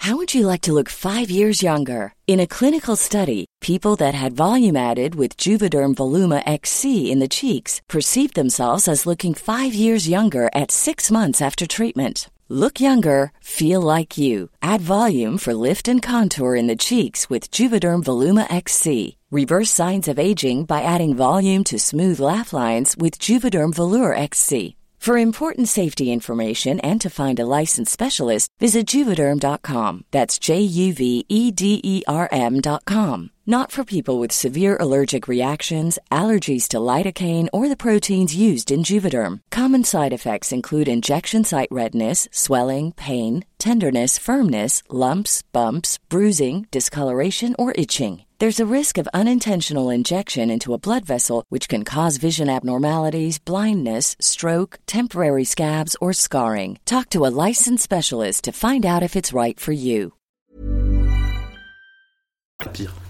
Non, dans l'ensemble, elles sont toutes bonnes et toutes ont leurs défauts et leurs moments forts, j'ai envie de dire. Et est-ce qu'il y a un artiste en particulier qui t'a mm, cloué le bec, qui t'a mis sur le cul Positivement ou négativement? dans les deux sens? Ah, on va faire dans les deux. Positivement. Euh, Positivement, honnêtement, quasi tous. Oh. Objectivement, je te parle de manière objective, quasi tous, parce que euh, ceux qui viennent à l'open mic et qui, et qui, qui viennent vraiment jouer saisissent l'opportunité de s'améliorer. Et euh, il y a des artistes, je les vois une première fois, c'est très amateur, c'est euh, c'est pas vraiment pro, ça vient pour la première fois sur scène, mais ça prend le pli, ça c'est déjà beaucoup plus travaillé que ce que nous on proposait à l'époque quand on a commencé, parce que euh, le stand-up tu peux le trouver sur internet, tu peux le voir, tu peux ingérer les codes directement chez toi et arriver à, ton interro devant le public en mode euh, ben je connais les codes, je vais déjà faire avec ce que j'ai appris sur internet. Et puis après, t'apprends sur scène. Et trois mois plus tard, euh, ben déjà la première fois quand tu les vois, tu dis ok c'est cool, il y a bien un petit quelque chose, la personne gère.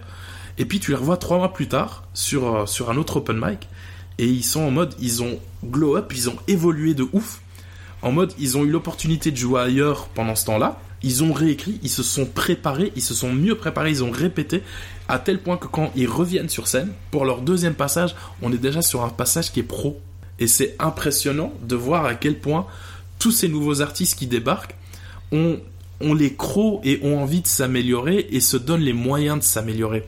Et donc d'avoir vraiment toute une nouvelle génération d'humoristes dans tous les styles, de tous les genres, qui, euh, se préparent beaucoup plus que, que, nous, on s'est préparé quand on était à leur niveau.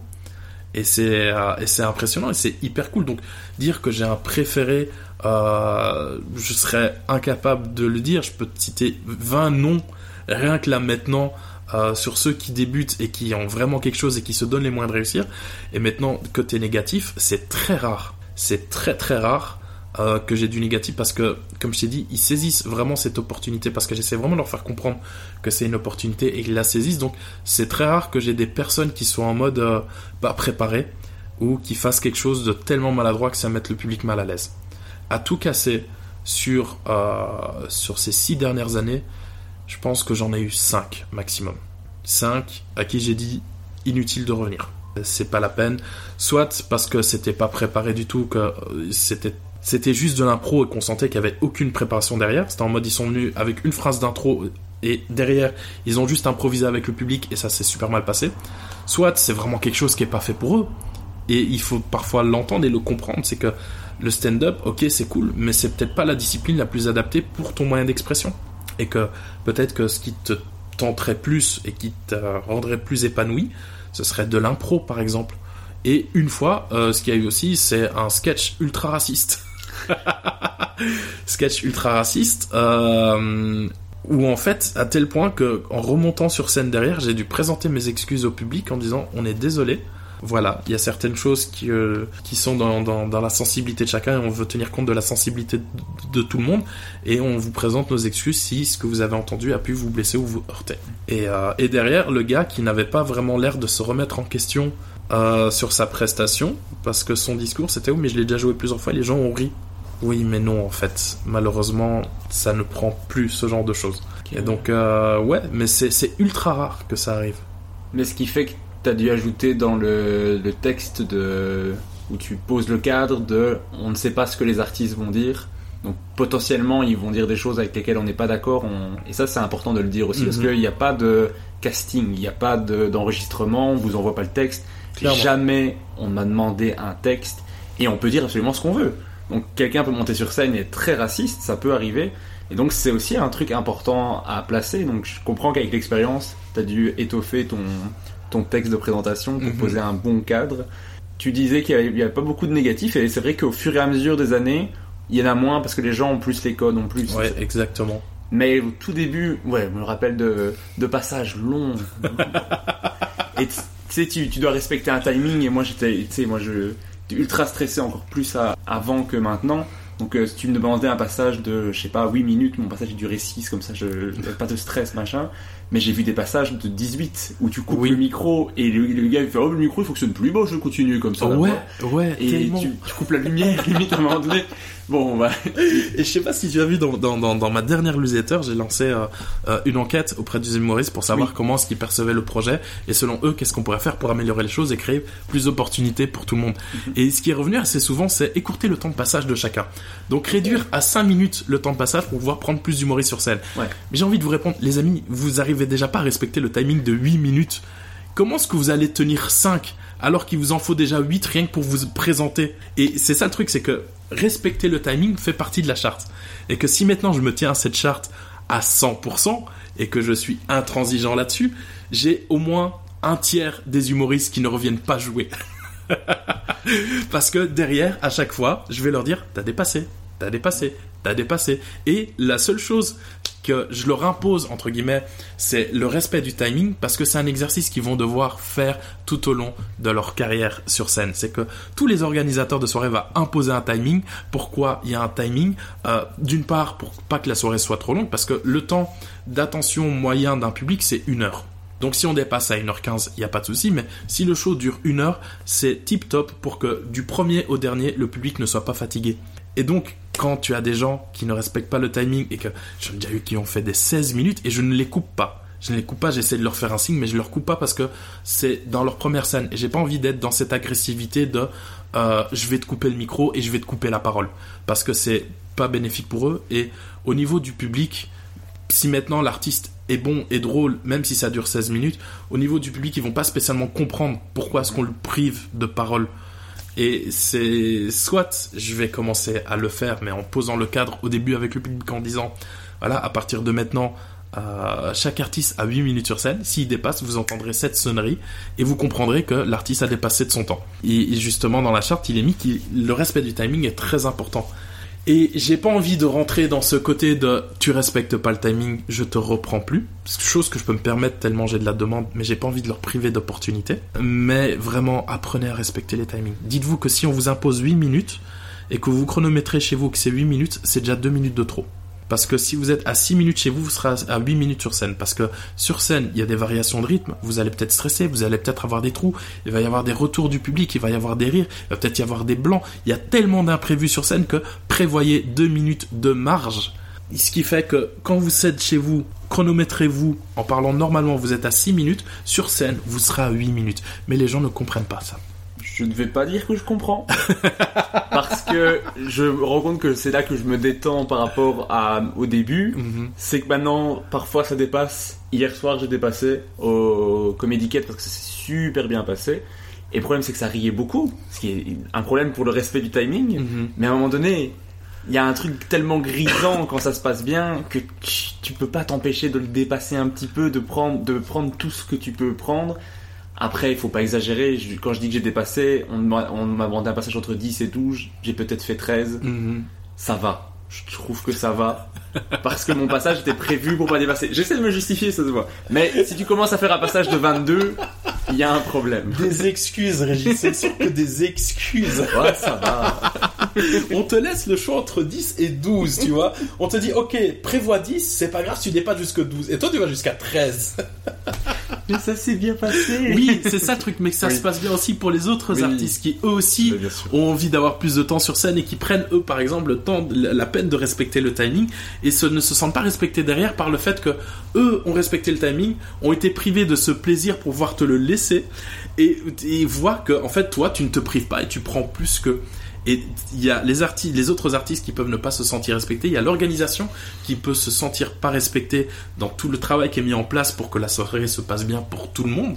Et que, euh, et que les artistes doivent comprendre que quand ils prennent part à une soirée, ils, ils font partie intégrante de l'organisation. Et que s'ils ont un timing chacun, ça peut être différent en fonction d'un artiste à un autre sur le même spectacle. J'ai déjà vu des shows où ben, certains artistes avaient 5 minutes ou 8 minutes et derrière tu avais des artistes qui avaient des 12 minutes parce que les niveaux étaient pas les mêmes et qu'on n'avait pas envie de laisser le temps de passage à tout le monde en fonction du niveau qu'ils avaient. Mais il est important de respecter cette condition parce que vous pouvez être très bon sur scène, vous pouvez être le meilleur artiste, mais si vous respectez pas les timings, à un moment les organisateurs ne vous rappellent plus parce que eux, ils ont une organisation, c'est structuré, et ils essayent de faire en sorte que ça se passe bien autant pour toi que pour, les, que pour le public, que pour les autres artistes. Et donc, le fait que tu sois connu pour quelqu'un qui ne respecte pas le timing, au bout d'un moment, on te rappelle pas. Parce qu'on ne peut pas te faire confiance à ce niveau-là. Même si tu fais rire tout le monde, malheureusement, tu vas mettre en péril l'organisation de la soirée. Mais je suis, je suis d'accord, je ne suis pas encore connu pour ça. je vais vraiment faire en sorte que ça soit pas le cas. Mais il y en a qui le sont et ça c'est triste. Oui, mais ça il y en a, tu, tu le sais. Tu me dis, ah, dis-lui dis que le passage est plus court. Exactement, on en arrive là, tu vois. C'est vraiment le pote qui est tout le temps en retard où tu lui dis que le rendez-vous est plus tôt pour être sûr qu'il soit à l'heure. Mais c'est triste d'en arriver là. dans le podcast qu'on a enregistré avec euh, Cédric, donc le gérant du Kings. Il m'a saucé comme jamais. ouais, il dit de toi que tu es le ciment du lieu, tu es la porte d'accès du lieu via tes open mic et sans toi, il n'y aurait pas de comedy club. Est-ce qu'on a fait du bien à ton ego Ah mais j'ai alors euh, honnêtement, objectivement, j'ai pleuré en entendant ça. Oh, génial. j'ai eu des larmes aux yeux. Je lui ai envoyé un message pour l'insulter.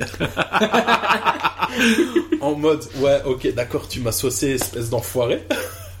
Et juste derrière il m'a demandé un coup de main auquel je ne pouvais plus dire non. Mais euh, je suis très content, ça m'a vraiment fait plaisir cette reconnaissance parce que oui, c'est vrai, je suis le ciment dans le sens où, comme je t'ai dit euh, tout à l'heure, j'avais cette relation de dépendant affectif avec mon taf où j'avais envie de me sentir utile. Et donc j'ai fait plus que ce qu'on attendait de moi. J'ai presté plus d'heures sans spécialement être payé pour pouvoir être là, pour pouvoir être disponible. Et je me montrais ultra disponible à chaque fois qu'ils avaient besoin d'un coup de main. Donc il y a plein de choses qui n'auraient peut-être pas été faite si j'avais pas été là pour donner un coup de main, pour, euh, pour amener un support, pour faire, pour prendre des responsabilités qui n'étaient pas spécialement les miennes et pouvoir épauler Cédric dans toute la gestion du Comedy Club. Et au fur et à mesure, Euh, ouais, dans les faits, aujourd'hui, je suis le bras droit de Cédric vis-à-vis du Comedy Club et il sait très bien que si maintenant il a un souci, qu'il a un imprévu ou quoi, qu'il a besoin d'être remplacé, si je suis disponible, parce qu'avec OpenMic.be à gérer, je le suis beaucoup moins.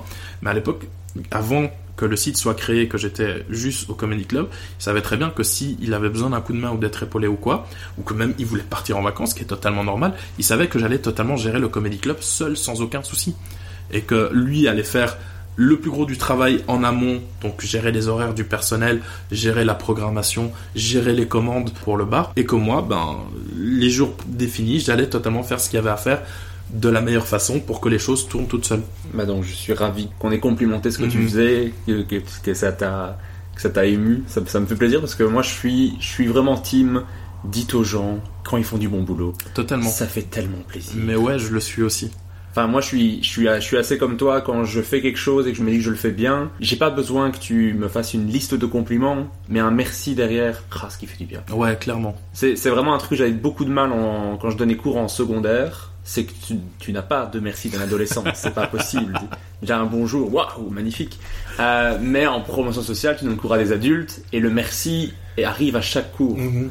peu importe le cours. C'est un merci à la fin du cours et ça c'est vraiment un truc qui est super important. Bah tu as ça aussi quand tu joues. Les rires c'est des merci euh, continus et à la fin de la scène un petit merci pour la soirée, c'était cool.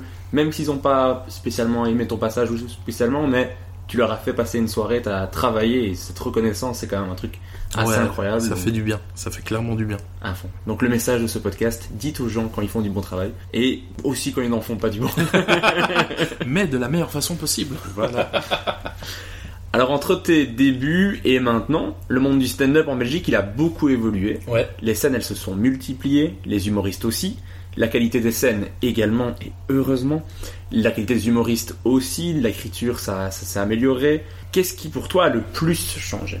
Qu'est-ce qui a le plus changé? Je dirais, euh, euh, vu que je suis là-dedans, que je que j'œuvre là-dedans, je dirais le nombre d'opportunités et de possibilités de jouer. Tu étais là à tes débuts, tu as bien vu que pour jouer à un open mic, euh, tu pouvais parfois attendre très très très longtemps. ceux qui se lançaient à l'époque, qui sont en place aujourd'hui quand ils ont commencé, ben, s'ils avaient une scène tous les deux mois, ils étaient contents parce que c'était ça et aujourd'hui, euh, il y a beaucoup plus de scènes, il y a beaucoup plus de possibilités, il y a beaucoup plus d'opportunités. Il y a, y a mes open mic, il y a les soirées découvertes avec Josh et Lou qui, font, qui prennent aussi du stand-up un mercredi sur deux. Quand tu débutes et que tu as envie de te lancer et t'améliorer, si tu frappes aux bonnes portes, il y a moyen de, de jouer euh, plus ou moins régulièrement. En tout cas, beaucoup plus que si tu avais commencé il y a quelques années. Et ça déjà, c'est un changement. Il y a aussi le fait que le public s'intéresse de plus en plus stand-up. À l'époque, quand on avait des gens qui venaient dans la salle, pour découvrir, c'était pas spécialement des gens qui revenaient. Ils avaient passé une bonne soirée, mais pour eux, c'était comme aller au théâtre, c'était une fois de temps en temps. C'était pas encore cette régularité de ah ben j'aime bien les artistes, je vais les suivre, je vais voir comment ils évoluent. Et là, on a ça de plus en plus au niveau du public qui revient, qui va voir d'autres plateaux, qui suit les artistes sur les réseaux sociaux, qui vont découvrir des artistes qu'ils ne connaissent pas spécialement. Et ça, c'est génial, chose qu'on n'avait pas à l'époque. Parce qu'à l'époque, si tu n'avais pas ton public et c'était très difficile de le créer, tu pouvais pas remplir une salle. Alors qu'aujourd'hui, si tu n'as pas encore de public, tu as la possibilité de pouvoir jouer devant des salles qui sont remplies parce qu'il y a plein de gens qui veulent venir découvrir. Et ça, c'est une énorme différence par rapport à avant, mais qui est totalement bénéfique en fait qui fait du bien à tout le monde. Et en plus, tu peux le faire dans des bonnes conditions. Mhm. Donc, ça met en valeur ce que tu fais. Et ça, moi, je remercie énormément le What the Fun pour ça, le Kings, bien entendu, le Comedy Cat. Moi, j'ai joué qu'une seule fois, mais je trouve ça génial. Et j'avais trouvé, j'ai trouvé un truc assez cool. Moi, c'est un truc qui m'a fait vraiment sourire en début de spectacle. C'est qui a déjà vu une soirée stand-up et voir que des mains levées. Et j'ai là, waouh. Avant, moi, Avant qu'on posait la question, bah, t'avais 4 mains levées sur 50 personnes, tu vois. Oui, c'est ça. Vous venez voir du stand-up et les gens font du stand-up, qu'est-ce que c'est? Exactement. La différence est folle, ça c'est clair. Quel point sur lequel on doit le plus avancer? La communication sur les réseaux sociaux.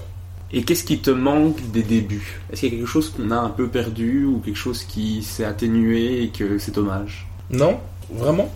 Il y a absolument rien qui me manque des débuts. Parce que les choses ont évolué dans le bon sens, parce que cette évolution a été menée par des personnes qui, euh, qui sont passionnées par ce qu'ils font et qui le font correctement, qui le font de manière professionnelle et qui servent à, un maximum de monde. On a, il y a zéro profiteur dans ce milieu. C'est-à-dire que tous ceux qui créent des opportunités, que ce soit Cédric, que ce soit Rudy, que ce soit Jimmy, que ce soit Yuri avec le Yurir, Edgar Cosma avec son plateau aussi, c'est que des gens qui œuvrent pour le bien-être des humoristes et qui créent des opportunités pour les autres, aussi pour eux parce que ça leur fait plaisir et que ça leur fait du bien totalement, mais c'est que des gens qui sont là pour créer des opportunités pour les autres. C'est un milieu qui évolue de manière très professionnelle avec des gens qui sont énormément bienveillants et c'est hyper cool. Et on a la possibilité de pouvoir créer ça à Bruxelles en tout cas, de se professionnaliser dans ce sens-là, chose qui par exemple n'a pas été faite à Paris. Quand tu vas à Paris, que tu démarres dans le stand-up à Paris, c'est totalement autre chose c'est si t'as pas généré des applaudissements sur scène, personne te calcule avant et après. Déjà avant, quand tu arrives sur tes premières scènes, tu arrives sur un plateau à Paris, tu dis bonjour à tout le monde par bienveillance, par euh, en mode salut, comment tu vas? Personne te calcule. C'est si tu es drôle sur scène, après tout le monde est ton ami.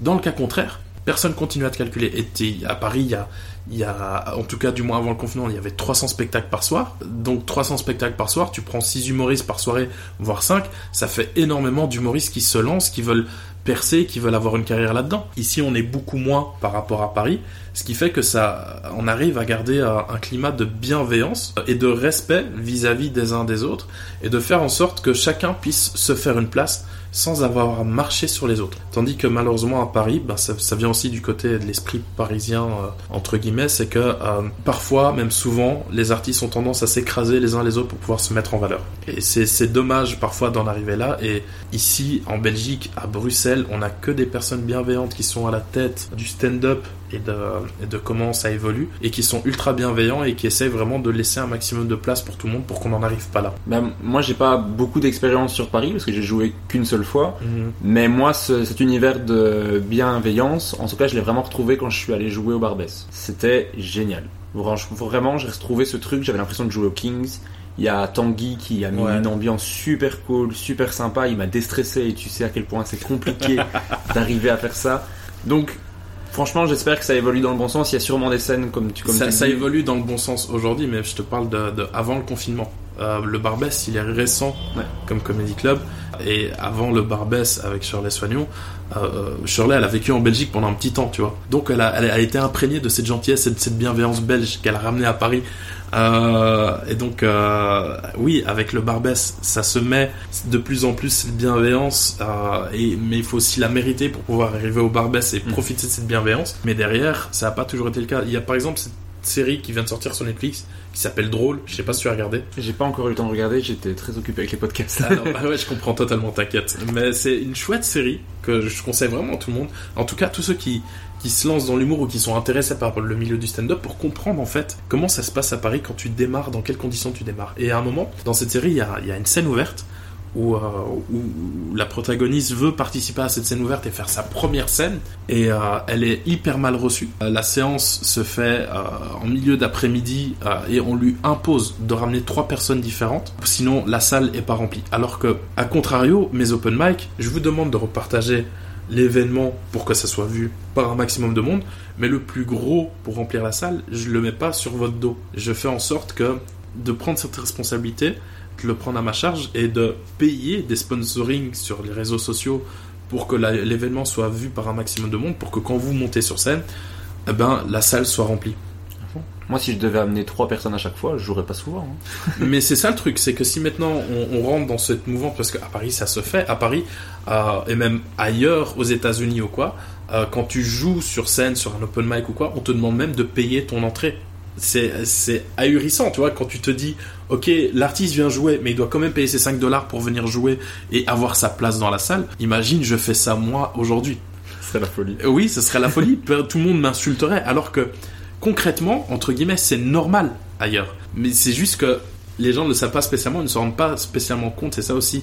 Ouais, si maintenant on devrait revenir sur, euh, sur une des questions précédentes de qu'est-ce que je regrette par rapport à avant, je dirais le manque de reconnaissance de la part des artistes. Parce que euh, il y a vraiment ce côté de ceux qui débutent maintenant ne réalisent pas à quel point ça a été dur pour nous pour pouvoir leur créer des opportunités aujourd'hui quand nous on a démarré, on n'avait personne au-dessus de nous pour nous guider ou nous montrer comment faire.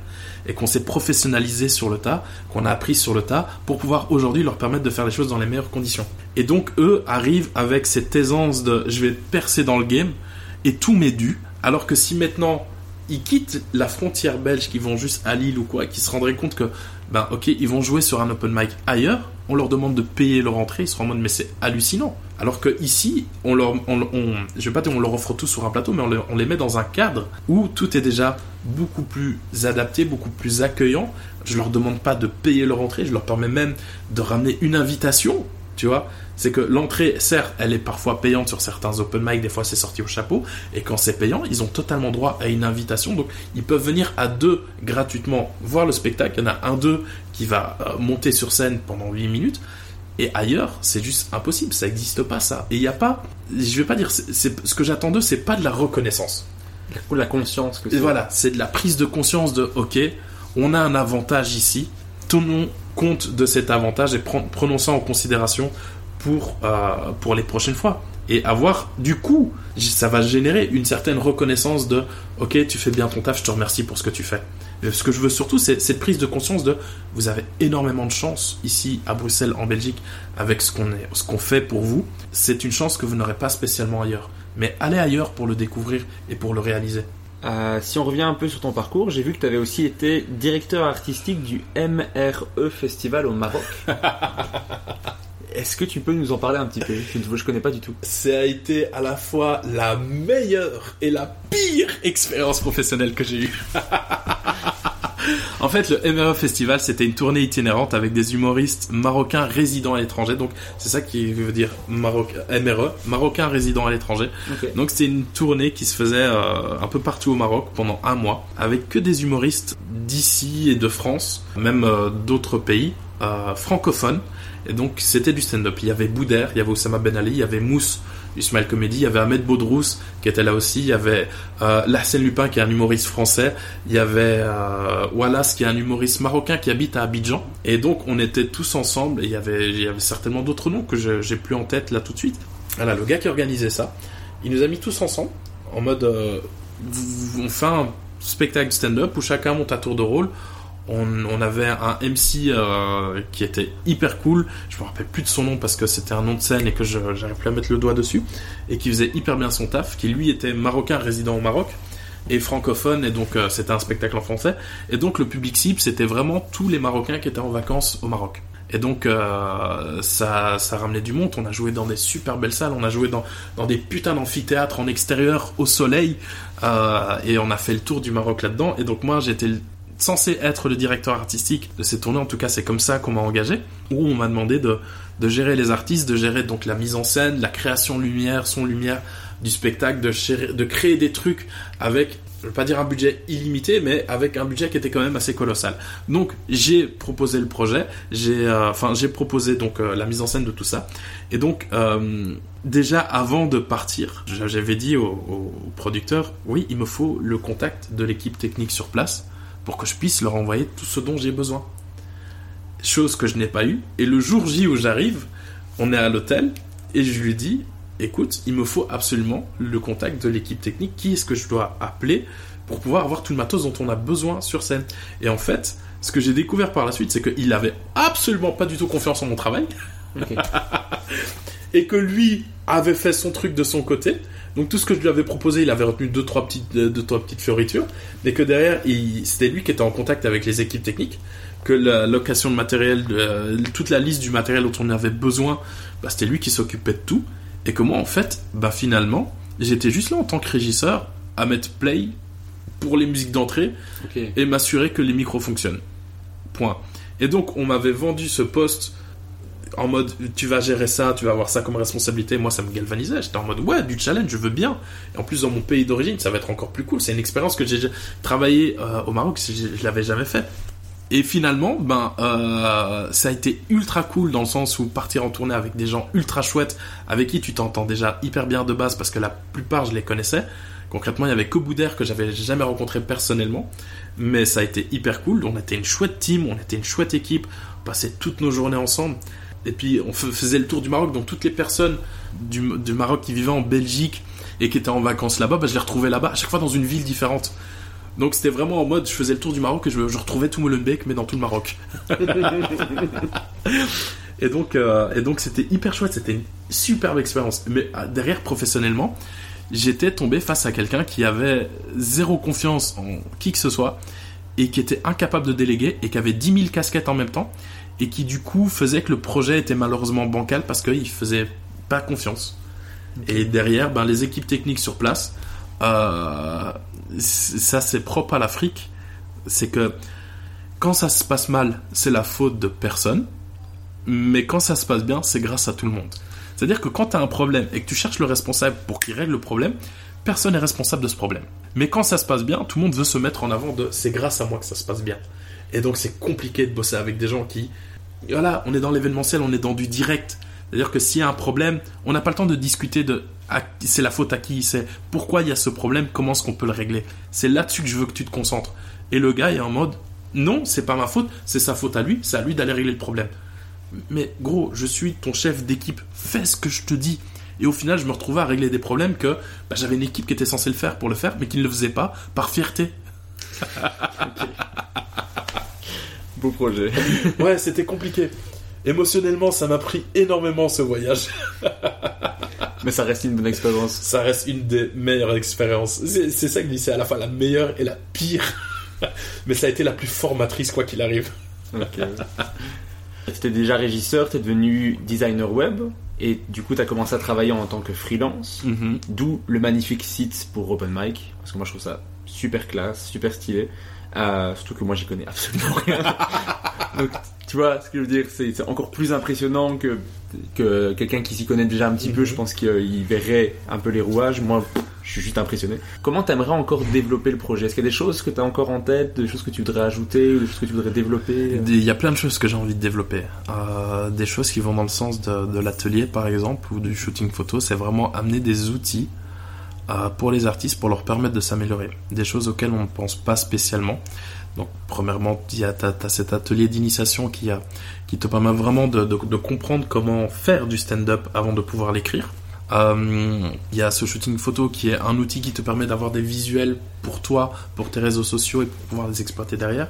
Il y a aussi euh, un truc qui prend du temps à être mis en place mais qui va arriver, c'est un atelier avec une psychothérapeute pour la gestion du stress et la peur de l'échec. Ok. Tu vois, c'est vraiment des trucs ultra ciblés qui, euh, qui, je veux que ce soit des outils utiles pour les artistes et que quand ils, achètent, parce que bien évidemment, c'est pas des trucs qui sont gratos parce que ça se met en place, c'est du travail et tout, mais que quand ils les achètent, repartent satisfaits en se disant, ok, c'est vraiment le truc auquel j'aurais pas spécialement pensé moi-même, mais je sens que ça va me permettre d'évoluer. Et c'est ce que je veux, c'est créer des outils, des, formations en ligne sur la gestion des réseaux sociaux qui vont aussi arriver, euh, qui sont un peu plus compliquées à mettre en place parce que euh, j'ai envie vraiment de créer une formation complète sur comment gérer ces réseaux sociaux, comprendre ce qu'est un algorithme, comprendre l'algorithme de Facebook, de- d'Instagram, de, TikTok, j'allais dire de Tinder, mais non, quoique j'en connais qui font aussi leur promo sur Tinder et ça marche et c'est super. Euh, faut prendre ce qu'il y a sous la main, c'est très bien. Comprendre les algorithmes de chaque réseau social qui fonctionnent différemment. Quels sont les outils gratuits qui sont déjà à disposition en ligne pour créer des visuels, pour euh, pouvoir communiquer ces dates de la meilleure façon possible. Pour euh, si maintenant, est-ce que tu veux faire un support image, est-ce que tu veux faire un support vidéo, euh, quelles sont les heures auxquelles il faut poster, comment comprendre tous les outils qu'Instagram nous met à disposition pour comprendre son, son audience, les centres d'intérêt de son audience pour savoir sur quoi jouer pour attirer encore plus de monde.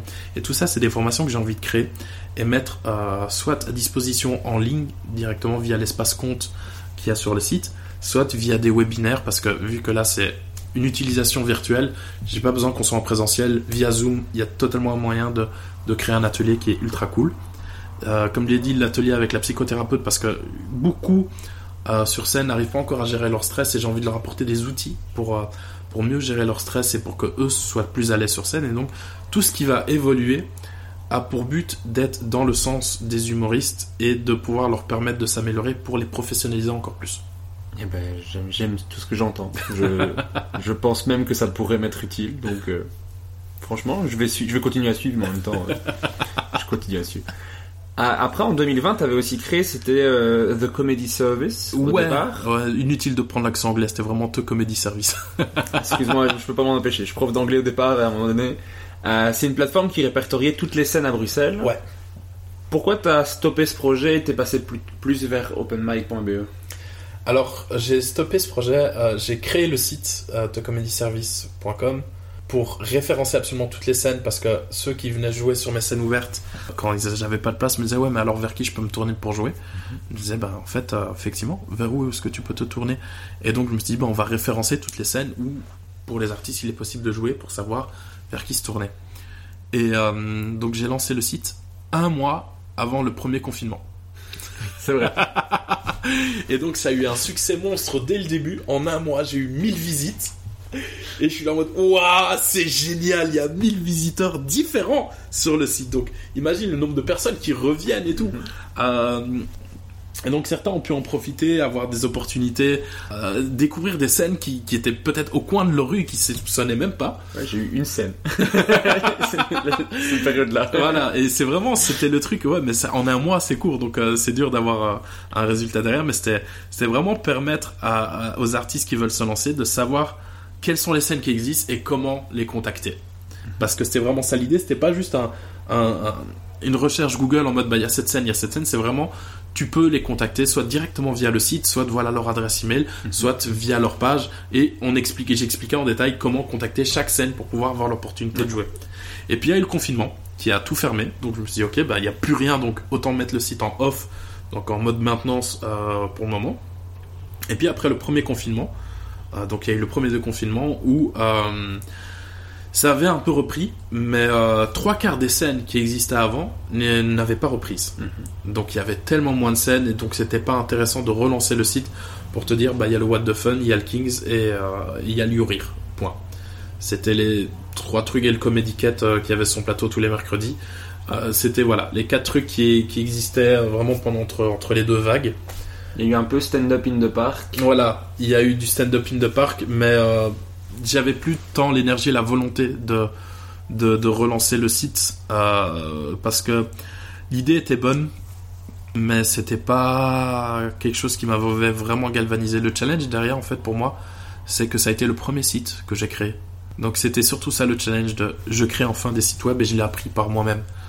Et, euh, et de et d'être je suis quelqu'un de très autodidacte c'est à dire que pour faire pour quelque chose pour, acquérir des compétences je dois les faire. Tout ce qui est théorique c'est une chose mais j'ai besoin de l'empirique et de mettre les mains dans le problème de comprendre pourquoi ceci est un problème et comment je peux le résoudre.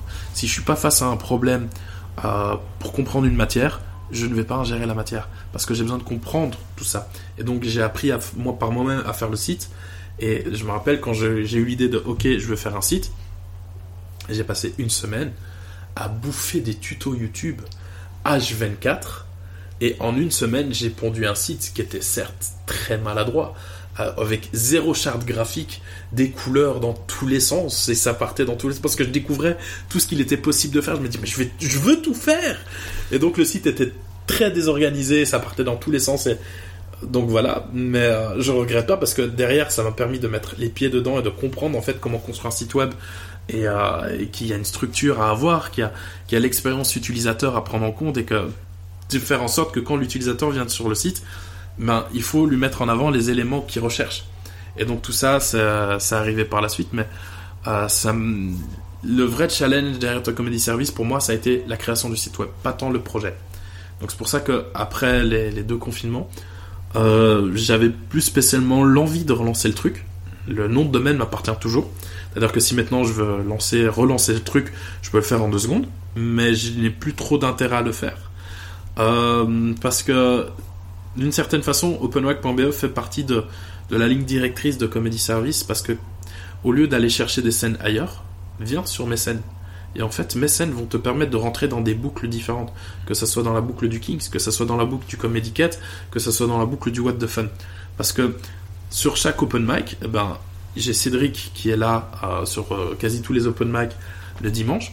J'ai Jimmy qui est là ici tous les mardis sur les open mic et qui voit les artistes et qui voit ceux qui sortent du lot, qui reprend sur d'autres plateaux en mode j'ai beaucoup aimé ce que tu as fait, viens jouer sur, sur un de mes autres plateaux parce que tu as le niveau maintenant aujourd'hui pour le faire. Et il y a Rudy, pareil, qui vient à tous les open mic avec le What the Fun et qui découvre les artistes et qui se dit, ah, ok, toi, tu peux rentrer dans, cette, dans ma boucle parce que tu mérites, t'as le niveau pour pouvoir aller sur de plateaux euh, plus grands. Et donc, au lieu d'aller chercher les, les scènes ailleurs, je dis, c'est c'est la même chose, mais sauf venez sur mes scènes, faites vos preuves ici, et ça vous permettra de, de- de rentrer dans des boucles ailleurs. Vraiment un objectif d'être la porte d'accès. Totalement. Après, en, en 2021, on a fait aussi appel à toi, c'est pour la régie du Schnie Comedy Club Ouais, à Lausanne. J'espère que je prononce bien. ouais, tu prononces bien. Magnifique. Un plateau d'humoristes euh, qui est un mercredi par mois avec vraiment une- un très beau line-up souvent des artistes de fous. Euh, Il y a eu plein d'humoristes qui sont passés qui étaient super cool. Il y a eu du Verino, il y a eu du Shirley Soignon, il y a eu du PE, il y a eu des artistes belges, suisses. Ouais, il y a de eu des Guillermo Guise, des Gaëtan Guillermo. Delferrière, des... Ouais, il y a eu plein de, de gros noms sur, euh, sur cette scène. à fond. Comment ça s'est fait le con- contact pour participer à cette scène-là? Ce sont deux femmes qui, qui ont créé ça, Christelle et Stéphanie. Et Christelle est, euh, est une grande fan de stand-up et de par son travail, elle peut beaucoup voyager. C'est un de mes deux abonnés Patreon. Je la remercie d'ailleurs. Elle peut beaucoup voyager avec son travail, donc elle peut totalement se permettre de- d'être en Suisse, en France ou en Belgique, bosser en journée et au soir aller voir des spectacles. Euh, C'était limite devenu une habituée du Kings of Comedy Club parce qu'elle venait euh, de manière assez régulière. Euh, et donc on a sympathisé comme ça. Et un jour, elle me parle de son projet en me disant voilà, je vais créer ça. Euh, je veux les meilleurs, donc je veux le meilleur régisseur. Je veux que tu sois là. Moi, on me flatte, on me caresse dans le sens du poil mon ego, il est content. Je dis oui direct, c'est-à-dire que j'ai tout abandonné. J'ai dit je viens, je suis là. et donc l'idée c'était vraiment que je vienne juste sur la première ou les deux premières pour finir, ça a été les deux premières pour donner l'impulsion au truc, créer une charte visuelle sur scène avec le matos qu'il y avait à disposition, comprendre la salle parce que c'est toujours dans la même salle, comprendre la salle, euh, voir qu'est-ce qu'il y a à disposition, qu'est-ce qui leur manquait euh, pour les prochaines. Et donc euh, j'ai été donner l'impulsion à ce truc avec énormément de plaisir et éno- énormément de bienveillance. C'était impressionnant de voir à quel point ces deux femmes exceptionnelles qui ne sont pas du tout dans le milieu du stand-up et qui sont dans leur première organisation d'événements ont fait les choses avec plus de professionnalisme que certains qui le font depuis des années. Et c'était impressionnant à voir, de voir le cadre euh, professionnel avec lequel elles se sont elles, qu'elles se sont imposées pour évoluer et faire ça de la meilleure façon possible. Et donc c'était hyper chouette et hyper gratifiant en fait de prendre part à ce projet parce que dès le début, on sent bien que ce projet va prendre une ampleur qui va grandir et que ça va être beaucoup plus de travail, beaucoup plus de responsabilité, mais que ces deux femmes sont totalement équipées pour accomplir ce qui va suivre. Et c'était hyper gratifiant en fait d'être, euh, de, participer à la création de ce truc. Et donc la première, ça a été hyper cool. La deuxième aussi, euh, on a trouvé, euh, enfin, elles ont trouvé d'autres, un autre régisseur sur place parce que me payer l'avion, l'hôtel et le cachet à chaque fois, ça niquait un peu le business plan. Moi, ça m'aurait pas dérangé personnellement de me dire que tous les premiers mercredis du mois, je suis à Lausanne. C'est hyper chouette, c'est une belle ville. Mais euh, financièrement, je comprends totalement que c'est pas rentable sur le long terme. Mais euh, ouais, c'était hyper chouette et j'ai vraiment aimé euh, bosser là-dessus euh, dans, dans les conditions dans lesquelles c'était en fait. C'était tellement bienveillant, tellement de gentillesse, tellement de professionnalisme et tout ça mélangé, ben ça, ça galvanise encore plus. C'est vraiment cool. Je- j'ai hâte de pouvoir aller. J'ai vraiment envie d'y aller, mais déjà en Belgique, j'ai du mal à faire tout ce que je veux faire, donc c'est parfois compliqué. Mais je vois que c'est un, un beau projet avec des gens qui sont très intéressés par l'humour. Je discute souvent avec euh, une des deux qui est ma- mon abonné Patreon, comme je te le disais. Certainement Christelle. C'est Christelle, mais je voulais être- sûr pour le nom. Euh, parce que c'est pas son, c'est pas son nom dans le compte, donc c'est pour ça. C'est Swiss Fun. Ouais, c'est ça. Ah bah c'est Christelle. Oui, voilà. Je peux pas faire de. C'est la seule personne qui me suit. mais euh, Non, non, mais femme elle est super intéressée, elle s'y connaît à fond. Mhm. Et je trouve ça vraiment chouette. Les... en- entre gens passionnés, on se, on se reconnaît et je trouve ça vraiment cool de vouloir faire son truc, d'avoir un beau line-up, une, une belle, euh, un, un bel esthétique. Donc t'as dit que t'avais travaillé dessus, je trouve, ça, Mhm. je trouvais ça super beau ce que j'ai vu. Et les retours que j'ai sont super bons, donc c'est vraiment cool. Donc s'il y a des Suisses qui, qui écoutent, allez au Schnie Comedy Club. Même si vous n'êtes pas Suisse en fait, allez au Schnie Comedy Club, mais c'est À la salle Le Casar, les premiers mercredis du mois. Ben voilà, on a toutes les infos, magnifique. Alors hier sur les réseaux, j'ai demandé si des gens avaient des questions pour Ah, je toi. suis curieux de savoir s'il y a des questions. Alors, euh, je t'avoue qu'on n'a pas eu les questions les plus orientées stand-up, mais on m'a demandé euh, la recette de ta bolo. Ah, la recette de ma bolo. Je peux pas la donner. C'est justement Christelle je- qui l'a demandé. Je peux pas la donner. C'est c'est pas un secret de famille, c'est un secret que j'ai évolué. Enfin, elle- la base, c'est c'est totalement la vraie recette à l'italienne où euh, tu laisses mijoter ta sauce pendant des heures pour qu'elle réduise et que tu voilà. Mais euh, après, c'est tous les épices et les aliments que tu rajoutes, tous les produits que tu rajoutes dedans, c'est du ça c'est personnalisé, ça crée une sauce. Peut-être qu'un jour je te ferai goûter, mais euh, voilà, ça crée une sauce que quand tu la prépares, les gens sont en mode ok d'accord, je vais habiter avec toi. Ça marche. C'est ton atout drague euh, optimal. Ouais, ça l'a été. Euh, deuxième question qu'on m'a posée, c'est comment tu entretiens ta barbe? Alors, comment j'entretiens ma barbe avec euh, de l'huile de ricin de temps en temps, de, du beurre de karité quasi tous les jours quand je sors de la douche et que je la peigne, euh, la peigner tous les jours en sortant de la, de la douche pour que le poil euh, garde justement la forme que tu veux. Je fais pareil, je fais pareil. Et euh, tu parles de quelle barbe? C'était ça la blague. Sinon après c'est des masques, des masques avec avec euh, je sais même plus ce que je mets dans mes masques. Ah oui, ben de l'argan, du beurre de karité, de la fleur de rose, de, l'huile de jojoba, euh, de l'huile de coco aussi. Ça dépend, c'est vraiment en fonction de de quel poil tu as et de comment est-ce que tu veux l'entretenir. Bientôt les tutos YouTube. Magnifique. Et la troisième question qu'on m'a posée, parce qu'on m'en a posé trois, euh, comment, euh, combien tu demandes pour qu'on puisse passer sur tes open mic Euh, Le- Combien je demande? Je demande juste que euh, vous saisissez l'opportunité quand vous êtes sur scène. Moi, déjà, les open mic, les artistes sont pas payés. Donc, ce qui est des entrées, je le prends entre guillemets à 100%, mais tout cet argent est réinvesti dans la communication, dans la gestion du site web, dans la création des visuels. Donc, tout cet argent est justifié derrière. Et j'ai aucun souci à en discuter. Si maintenant on me demande, oui, pourquoi est-ce que tu payes pas les artistes? Bah, Parce que c'est une salle d'entraînement. Donc, ce que je veux, c'est que euh, c'est pas être payé en argent, c'est que à chaque fois que je crée un open mic, que chaque artiste qui monte sur scène puisse saisir l'opportunité de s'améliorer et d'évoluer et de je veux voir vous améliorer en fait. Si je vois un artiste qui stagne et qui se donne pas les moyens d'évoluer, ben pour moi c'est c'est pas gratifiant. J'ai pas d'intérêt en fait à faire ça, tout simplement. Je pense que la question était plus orientée dans le sens combien on peut te payer pour passer avant les Ah, autres. corruption Ah Désolé, je je, je, Je cède pas à la honnête. corruption. Non, c'est pas que je suis trop honnête. Je suis loin d'être quelqu'un d'honnête. Non, non. Mais la corruption, non, ça marche pas. Quoique, ben, je sais pas, proposer un prix. Honnêtement, proposer un prix, si maintenant il est attractif, peut-être qu'il y a moyen de, de, de monnayer. je ne suis pas fermé au pot de vin. Ça marche. Euh, J'ai deux questions un peu générales pour terminer, Mhm. euh, avant le name dropping. Qu'est-ce que tu aimes le plus et qu'est-ce que tu aimes le moins dans le fait de travailler dans le milieu de l'humour?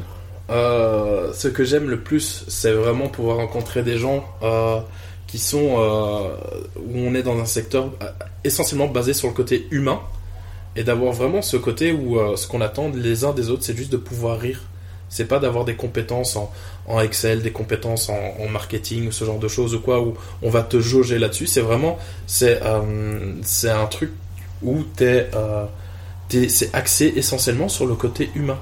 Ta seule compétence qu'on te demande, c'est de pouvoir faire rire ou de savoir rire quand tu es dans le public. Ce que j'aime le moins euh, sont les heures de travail et de sommeil qui me manquent. Parce que gérer un tel projet euh, tout seul, t'as pas une bonne hygiène de vie derrière.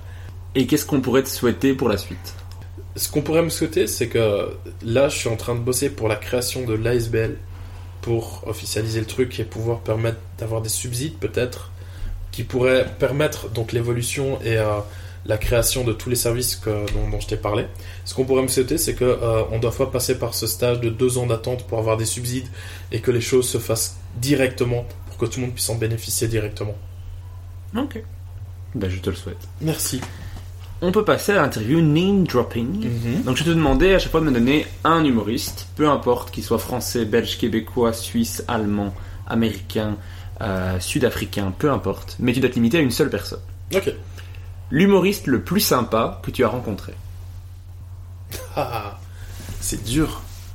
Comme je t'ai dit, c'est un milieu où tout le monde est très sympa. Euh, je dirais Yuri Nawara. Il est d'une gentillesse extrême, il est d'une bienveillance et d'une générosité. Euh, il est ultra sympa, ce gars, c'est une crème. Ouais, vraiment. L'humoriste qui t'inspire ou qui t'a inspiré le plus. Hum, je dirais PE. Ok. PE, pourquoi? Parce que PE, je le connais depuis, euh, depuis 10 ans. Et que je l'ai vu évoluer, que je l'ai vu se remettre en question. Et c'est un humoriste qui, euh, qui, que j'ai observé autant à la fois sur scène et en dehors de la scène. Et qui m'a montré que euh, la remise en question est utile et, bonne pour tout le monde. Que lui-même euh, était dans une mauvaise passe, il s'est remis en question, autant au niveau de sa, sa vie, la façon dont gérer sa vie, que de la façon d'écrire et d'être sur scène. Et il y a eu ce avant-après. Il a eu 30 ans, il s'est remis en question sur beaucoup de choses. Ou juste avant ses 30 ans, il était c'était quelqu'un d'assez aigri parce que ça faisait un moment qu'il était dans le stand-up et que ça n'avançait pas et qu'il était à deux doigts d'arrêter. Et puis il y a eu cette remise en question où sur lui-même, sur sa façon d'être, sur, euh, la façon dont il communique lui-même avec les gens et sur la façon dont il communique sur scène, qui a totalement changé.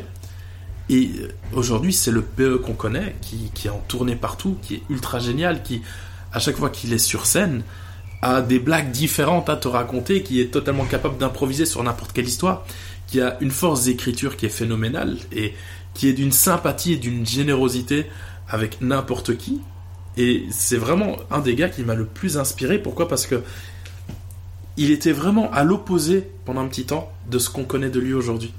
Et ce revirement, ce- cette remise en question pour s'améliorer et devenir une meilleure personne, bah, ça m'a inspiré à vouloir faire la même chose et à me dire que, ok, moi aussi, peut-être que j'ai des choses à remettre en question, vu comment ça a été bénéfique pour lui et à quel point ça devient bénéfique pour les personnes autour de lui.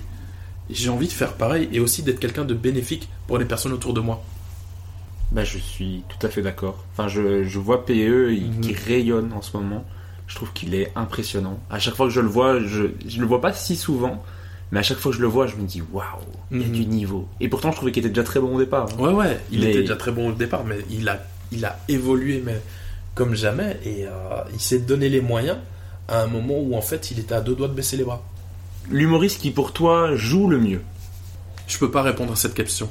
Je vois beaucoup trop d'humoristes et ils sont tous dans l'attente que je prononce leur nom. Mais ça peut être à l'international. Hein. Euh, celui qui pour moi joue le mieux.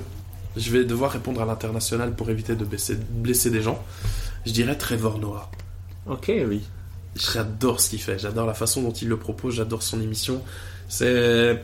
En fait, Trevor Noah, à chaque fois que je, que je vois son spectacle, ou que je vois une de ses interventions ou quoi, c'est le genre de personne, j'ai envie de devenir pote avec lui. Eh ben, je suis content parce que Trevor Noah n'avait encore jamais été cité dans le podcast et c'est vraiment dommage. Ouais. Parce que j'aime beaucoup. Je crois que c'est parce que j'ai dit sud-africain, on s'est dit, allez, il faut le replacer. Ah non, mais c'est ouais, vraiment, vraiment cool, je suis content. Je je- tout le monde s'en fout. Mais moi, je, voilà, je suis Tant content. Moi Trevor Noah était dans le podcast. Je me suis dit, mais comment ça se fait que je l'avais pas cité avant Peut-être qu'un jour, Trevor Noah sera vraiment dans le podcast. Oh mon dieu. Euh, L'humoriste qui, pour toi, écrit le mieux. Je suis obligé de donner qu'un seul nom. Oui. Ouais, c'est le principe du name dropping, je sais bien. Euh, Celui qui écrit le mieux pour moi, Gaëtan Delferrière. Ouh.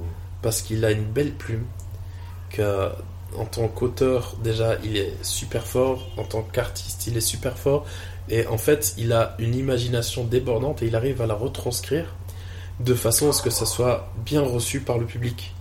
Et donc il écrit vraiment super bien.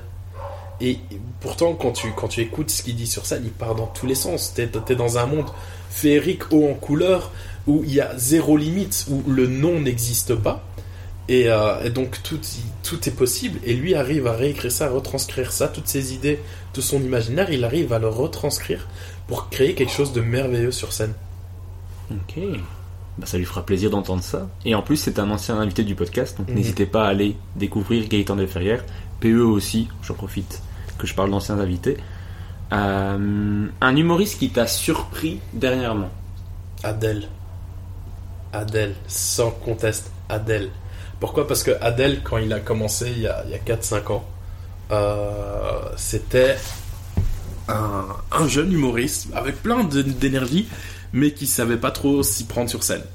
Et puis euh, pendant le confinement, on a sympathisé parce que je l'avais ramené sur Discord et tout pour jouer à des jeux vidéo avec nous.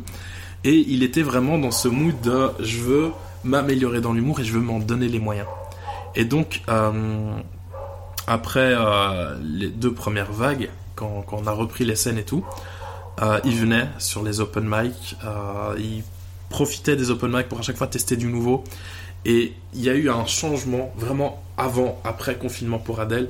De, avant le confinement, euh, il n'avait pas encore trouvé sa voix sur scène, sa personnalité sur scène. Et juste après le confinement, euh, il y a un nouveau Adèle qui s'est créé. Il y a une évolution Pokémon euh, de vraiment de Adèle à évoluer. Et alors qu'au début, quand il a débarqué, c'est un Adèle sauvage apparaît. Tu vois, c'était vraiment ça. Et il y a eu cette évolution où euh, aujourd'hui, il est ultra efficace sur scène, ou même quand il écrit de nouveaux sketchs et qu'il vient les tester, que c'est des, des textes qu'il a écrits, genre dans la journée, on est déjà à 75% de travail fini. C'est-à-dire que le sketch tient la route, euh, il n'y a plus qu'à peaufiner, mais ça peut déjà passer un, un test d'Adèle, ça peut totalement passer sur une soirée avec que des humoristes professionnels où on attend d'eux qu'ils fassent du sur. Tellement il a évolué et tellement ça, ça marche hyper bien pour lui et il a trouvé sa, sa zone de génie, clairement, et il arrive à l'exploiter et c'est génial en fait. Bah, je pense que c'est Cousin qui avait, le, le- qui avait donné aussi euh, Ouais. Adèle, bah, décidément. Tous les gens sont d'accord. Euh, maintenant, je vais te demander de choisir entre deux humoristes. Et tu vas me Mhm. dire lequel des deux te fait le plus rire. Donc, on Oh. parle vraiment en termes de rire Oh là là. et pas celui que tu apprécies le plus. Donc, ça n'a rien à voir avec la personne, mais juste celui qui te provoque le plus de rire. Ok. J'ai pris des gens à l'international, des gens plus proches, pour te mettre en difficulté, bien entendu. Ok. Premier choix entre Louis C.K. et Dave Chappelle, uniquement au niveau humour, on parle pas de leur polémique chacun. Dave Chappelle, sans conteste. Je préfère l'énergie de Dave Chappelle que celle de Louis C.K. ok, Ça me parle plus. ça marche. Moi je suis team Louis C.K. Voilà, c'est pour ça qu'on s'entend pas. C'est vrai qu'on se, on se prend la gueule depuis le début du podcast, franchement, euh, désagréable, je sais pas si je vais sortir. Entre euh, Blanche, Gardin et Farid. Je comprends ce que tu veux dire par difficulté. Et euh, je dirais Blanche Gardin. Euh, D'une part parce que j'ai eu l'opportunité de dire une fois à Blanche Gardin que je l'aimais. Et d'autre part parce que la plume de Blanche Gardin me... Si maintenant il faut vraiment faire un choix entre les deux, me plaît plus que celle de Farid. Et que le personnage blasé au bout de sa vie de Blanche Gardin me parle plus au niveau humain que le personnage de Farid. Entre Yacine Bellous et Baptiste Le Caplin. Yacine. Entre Ino JP Oh. et Fanny Ruet. Oh. En plus, tu facilites pas les choses parce que tu prends deux minorités, une femme et un noir. c'est vraiment, je peux pas choisir l'un pour, euh, pour le côté démago, c'est vrai. Euh, honnêtement, je suis incapable de prendre une décision. Mais si maintenant on devait peser le pour et le contre, je dirais InnoJP. Et je ne veux pas expliquer pourquoi. Parce que je les aime tous les deux. Entre euh, Funky Fab Oh. et PE. Non, je peux pas.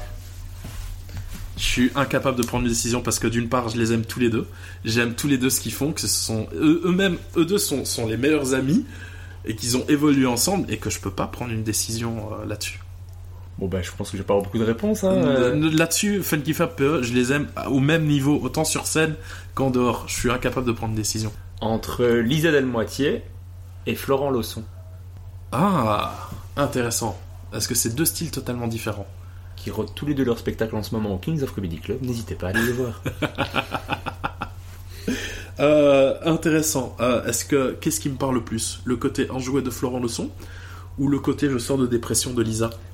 Euh, Parce que les deux l'exploitent très très bien et écrivent très très bien et jouent super bien sur scène. Et je pense que je dirais Lisa parce que ce côté dépressif me parle plus. ok. Entre Oriane Garcia Mhm. Et Adèle qui font leur scène en même temps au Ouais. Kings of Comedy Club. Ouais. En fait, t'as décidé de me mettre au pied du mur et de dire après ce podcast, tu n'auras plus d'amis. Ou du moins, tu vas en perdre la moitié. Et je dirais Adèle. Je dirais Adèle, les deux évoluent très très bien. Les deux écrivent très bien. Euh, et chacun évolue à son rythme. Et le rythme d'Adèle est légèrement plus rapide que celui d'Oriane, donc je dirais Adèle. Mais ça veut pas dire qu'Oriane n'évolue pas. C'est- Je l'aime énormément, cette fille, et je la soutiens dans, dans, dans, dans son parcours. Mais si maintenant il faut prendre une décision, je dirais Adèle. Entre euh, Lorenzo Mancini et Sacha Ferra. Il n'y a pas beaucoup de choix à l'international. hein. J'ai commencé sur l'international. Je t'en rajouterai un international. Je vais... Entre Lorenzo et Sacha, oh, t'es un enfoiré, Régis. euh, je dirais Lorenzo pour une, plus côté générationnel où Sacha est drôle, et, mais euh, un, son public est plus basé sur un public de son âge. Lorenzo, a- on a plus ou moins le même âge, et la façon dont il parle, ce qu'il vit, ce qu'il raconte sur scène, ça me parle aussi. Donc si maintenant je dois juste me mettre en mode public, je préférerais Lorenzo que Sacha. Bon, tu voulais un choix à l'international, on va en remettre un entre Trevor Noah et Oh. Ricky Gervais. Oh Oh là là Je crois que je vais rester sur Trevor Noah. Trevor Noah parce que cette sympathie me touche énormément. Alors, tu organises les open mic pour le What the Fun, Oui. tu organises les open mic pour le Comedy Cat. Du coup, entre Rudy le Jeune Oh. et Jimmy Vandal. Euh, Là, je dois choisir? Ouais. Je- Tu me demandes de faire un choix entre mes deux collaborateurs avec qui je m'entends super bien Oui. et avec qui euh, j'ai créé le projet parce que OpenMic.be c'est certes moi qui le gère, mais sans le RAID il n'existerait pas. Euh, c'est euh, Oui, oui, c'est ça que je te demande. Je dirais Jimmy, parce que Jimmy, ça fait des années que je le connais, qu'on se connaît depuis vraiment notre début, et qu'il y a plus cette, cette affinité de potes de longue date euh, qui joue. Donc si maintenant il faut faire un choix, je dirais Jimmy. Ok. Mais t'es un enfoiré, Régis, sache- sache-le. Mais j'att- Si le projet meurt après ce podcast, c'est à cause de toi. moi, je me, suis- je me serais fait insulter par tous les, tous les invités du podcast. C'est c'est agréable. Euh, et il y a une question que je pose toujours pour clôturer le podcast. Mhm. C'est qui est-ce que toi tu aimerais entendre dans le prochain épisode? Qui est-ce que j'aimerais bien entendre dans le prochain épisode? Je pense que j'aimerais bien entendre Adèle et son parcours de qu'est-ce que c'est en fait euh, d'être humoriste euh, à Bruxelles et d'évoluer dans ce milieu. Parce que lui, il n'est pas arrivé parmi les premiers, mais il n'est pas dans les derniers non plus. Il est vraiment dans cet entre-deux où quand il a commencé, il y avait quelques petites opportunités qui se créaient, mais c'était pas encore ce que c'est aujourd'hui. Et j'aimerais bien l'entendre dans un podcast nous raconter euh, son histoire, comment c'est que d'évoluer, de vouloir percer et de, et de se dire ok, je passe de quelques scènes ouvertes à je fais une émission sur le comedy show avec Guillermo Guise. Qu'est-ce qui s'est passé entre les deux pour arriver à ce niveau-là? Et ce serait vraiment intéressant d'entendre et que les autres entendent en fait c'est quoi vraiment un parcours d'un jeune stand-upper à Bruxelles qui évolue et quelles sont les étapes et les obstacles en fait à traverser pour, euh, pour réussir? J'en prends note. Merci beaucoup d'avoir répondu à toutes mes questions, Merci à toi de m'avoir temps. reçu. Mais avec énormément de C'est un grand honneur. Je t'ai dit, je ne me fais pas interviewer si c'est pas par toi en premier. Bah, c'est chose faite. Maintenant, le monde de l'interview s'ouvre à toi. Voilà, et je vais rien avoir comme proposition. Mais c'était hyper chouette de faire ça avec toi. Avec grand plaisir. Merci à tous ceux qui ont écouté et à la fois prochaine pour un prochain épisode. Je couperai cette partie. J'ai voulu sortir un Non, non, de- refais-la, refais-la à ton aise. Non, non, t'inquiète, je vais couper à merci beaucoup d'avoir écouté.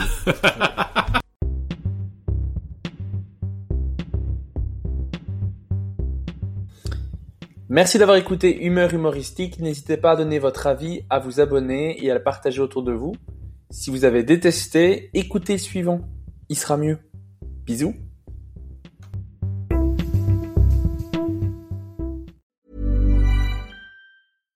Flexibility is great. That's why there's yoga. Flexibility for your insurance coverage is great too. That's why there's United Healthcare Insurance Plans. Underwritten by Golden Rule Insurance Company, United Healthcare Insurance Plans offer flexible, budget friendly coverage for medical, vision, dental, and more. One of these plans may be right for you if you're, say, between jobs, coming off your parents' plan, turning a side hustle into a full hustle, or even missed open enrollment. Want more flexibility? Find out more about United Healthcare Insurance Plans at uh1.com. When you make decisions for your company, you look for the no brainers. And if you have a lot of mailing to do, stamps.com is the ultimate no brainer. It streamlines your processes to make your business more efficient, which makes you less busy. Mail checks, invoices, legal documents, and everything you need to keep your business running with stamps.com. Seamlessly connect with every major marketplace and shopping cart.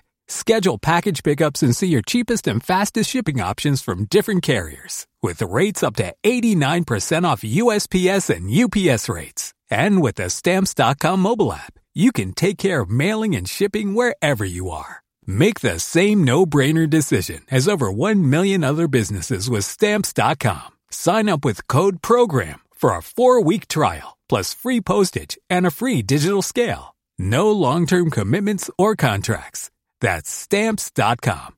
Code program.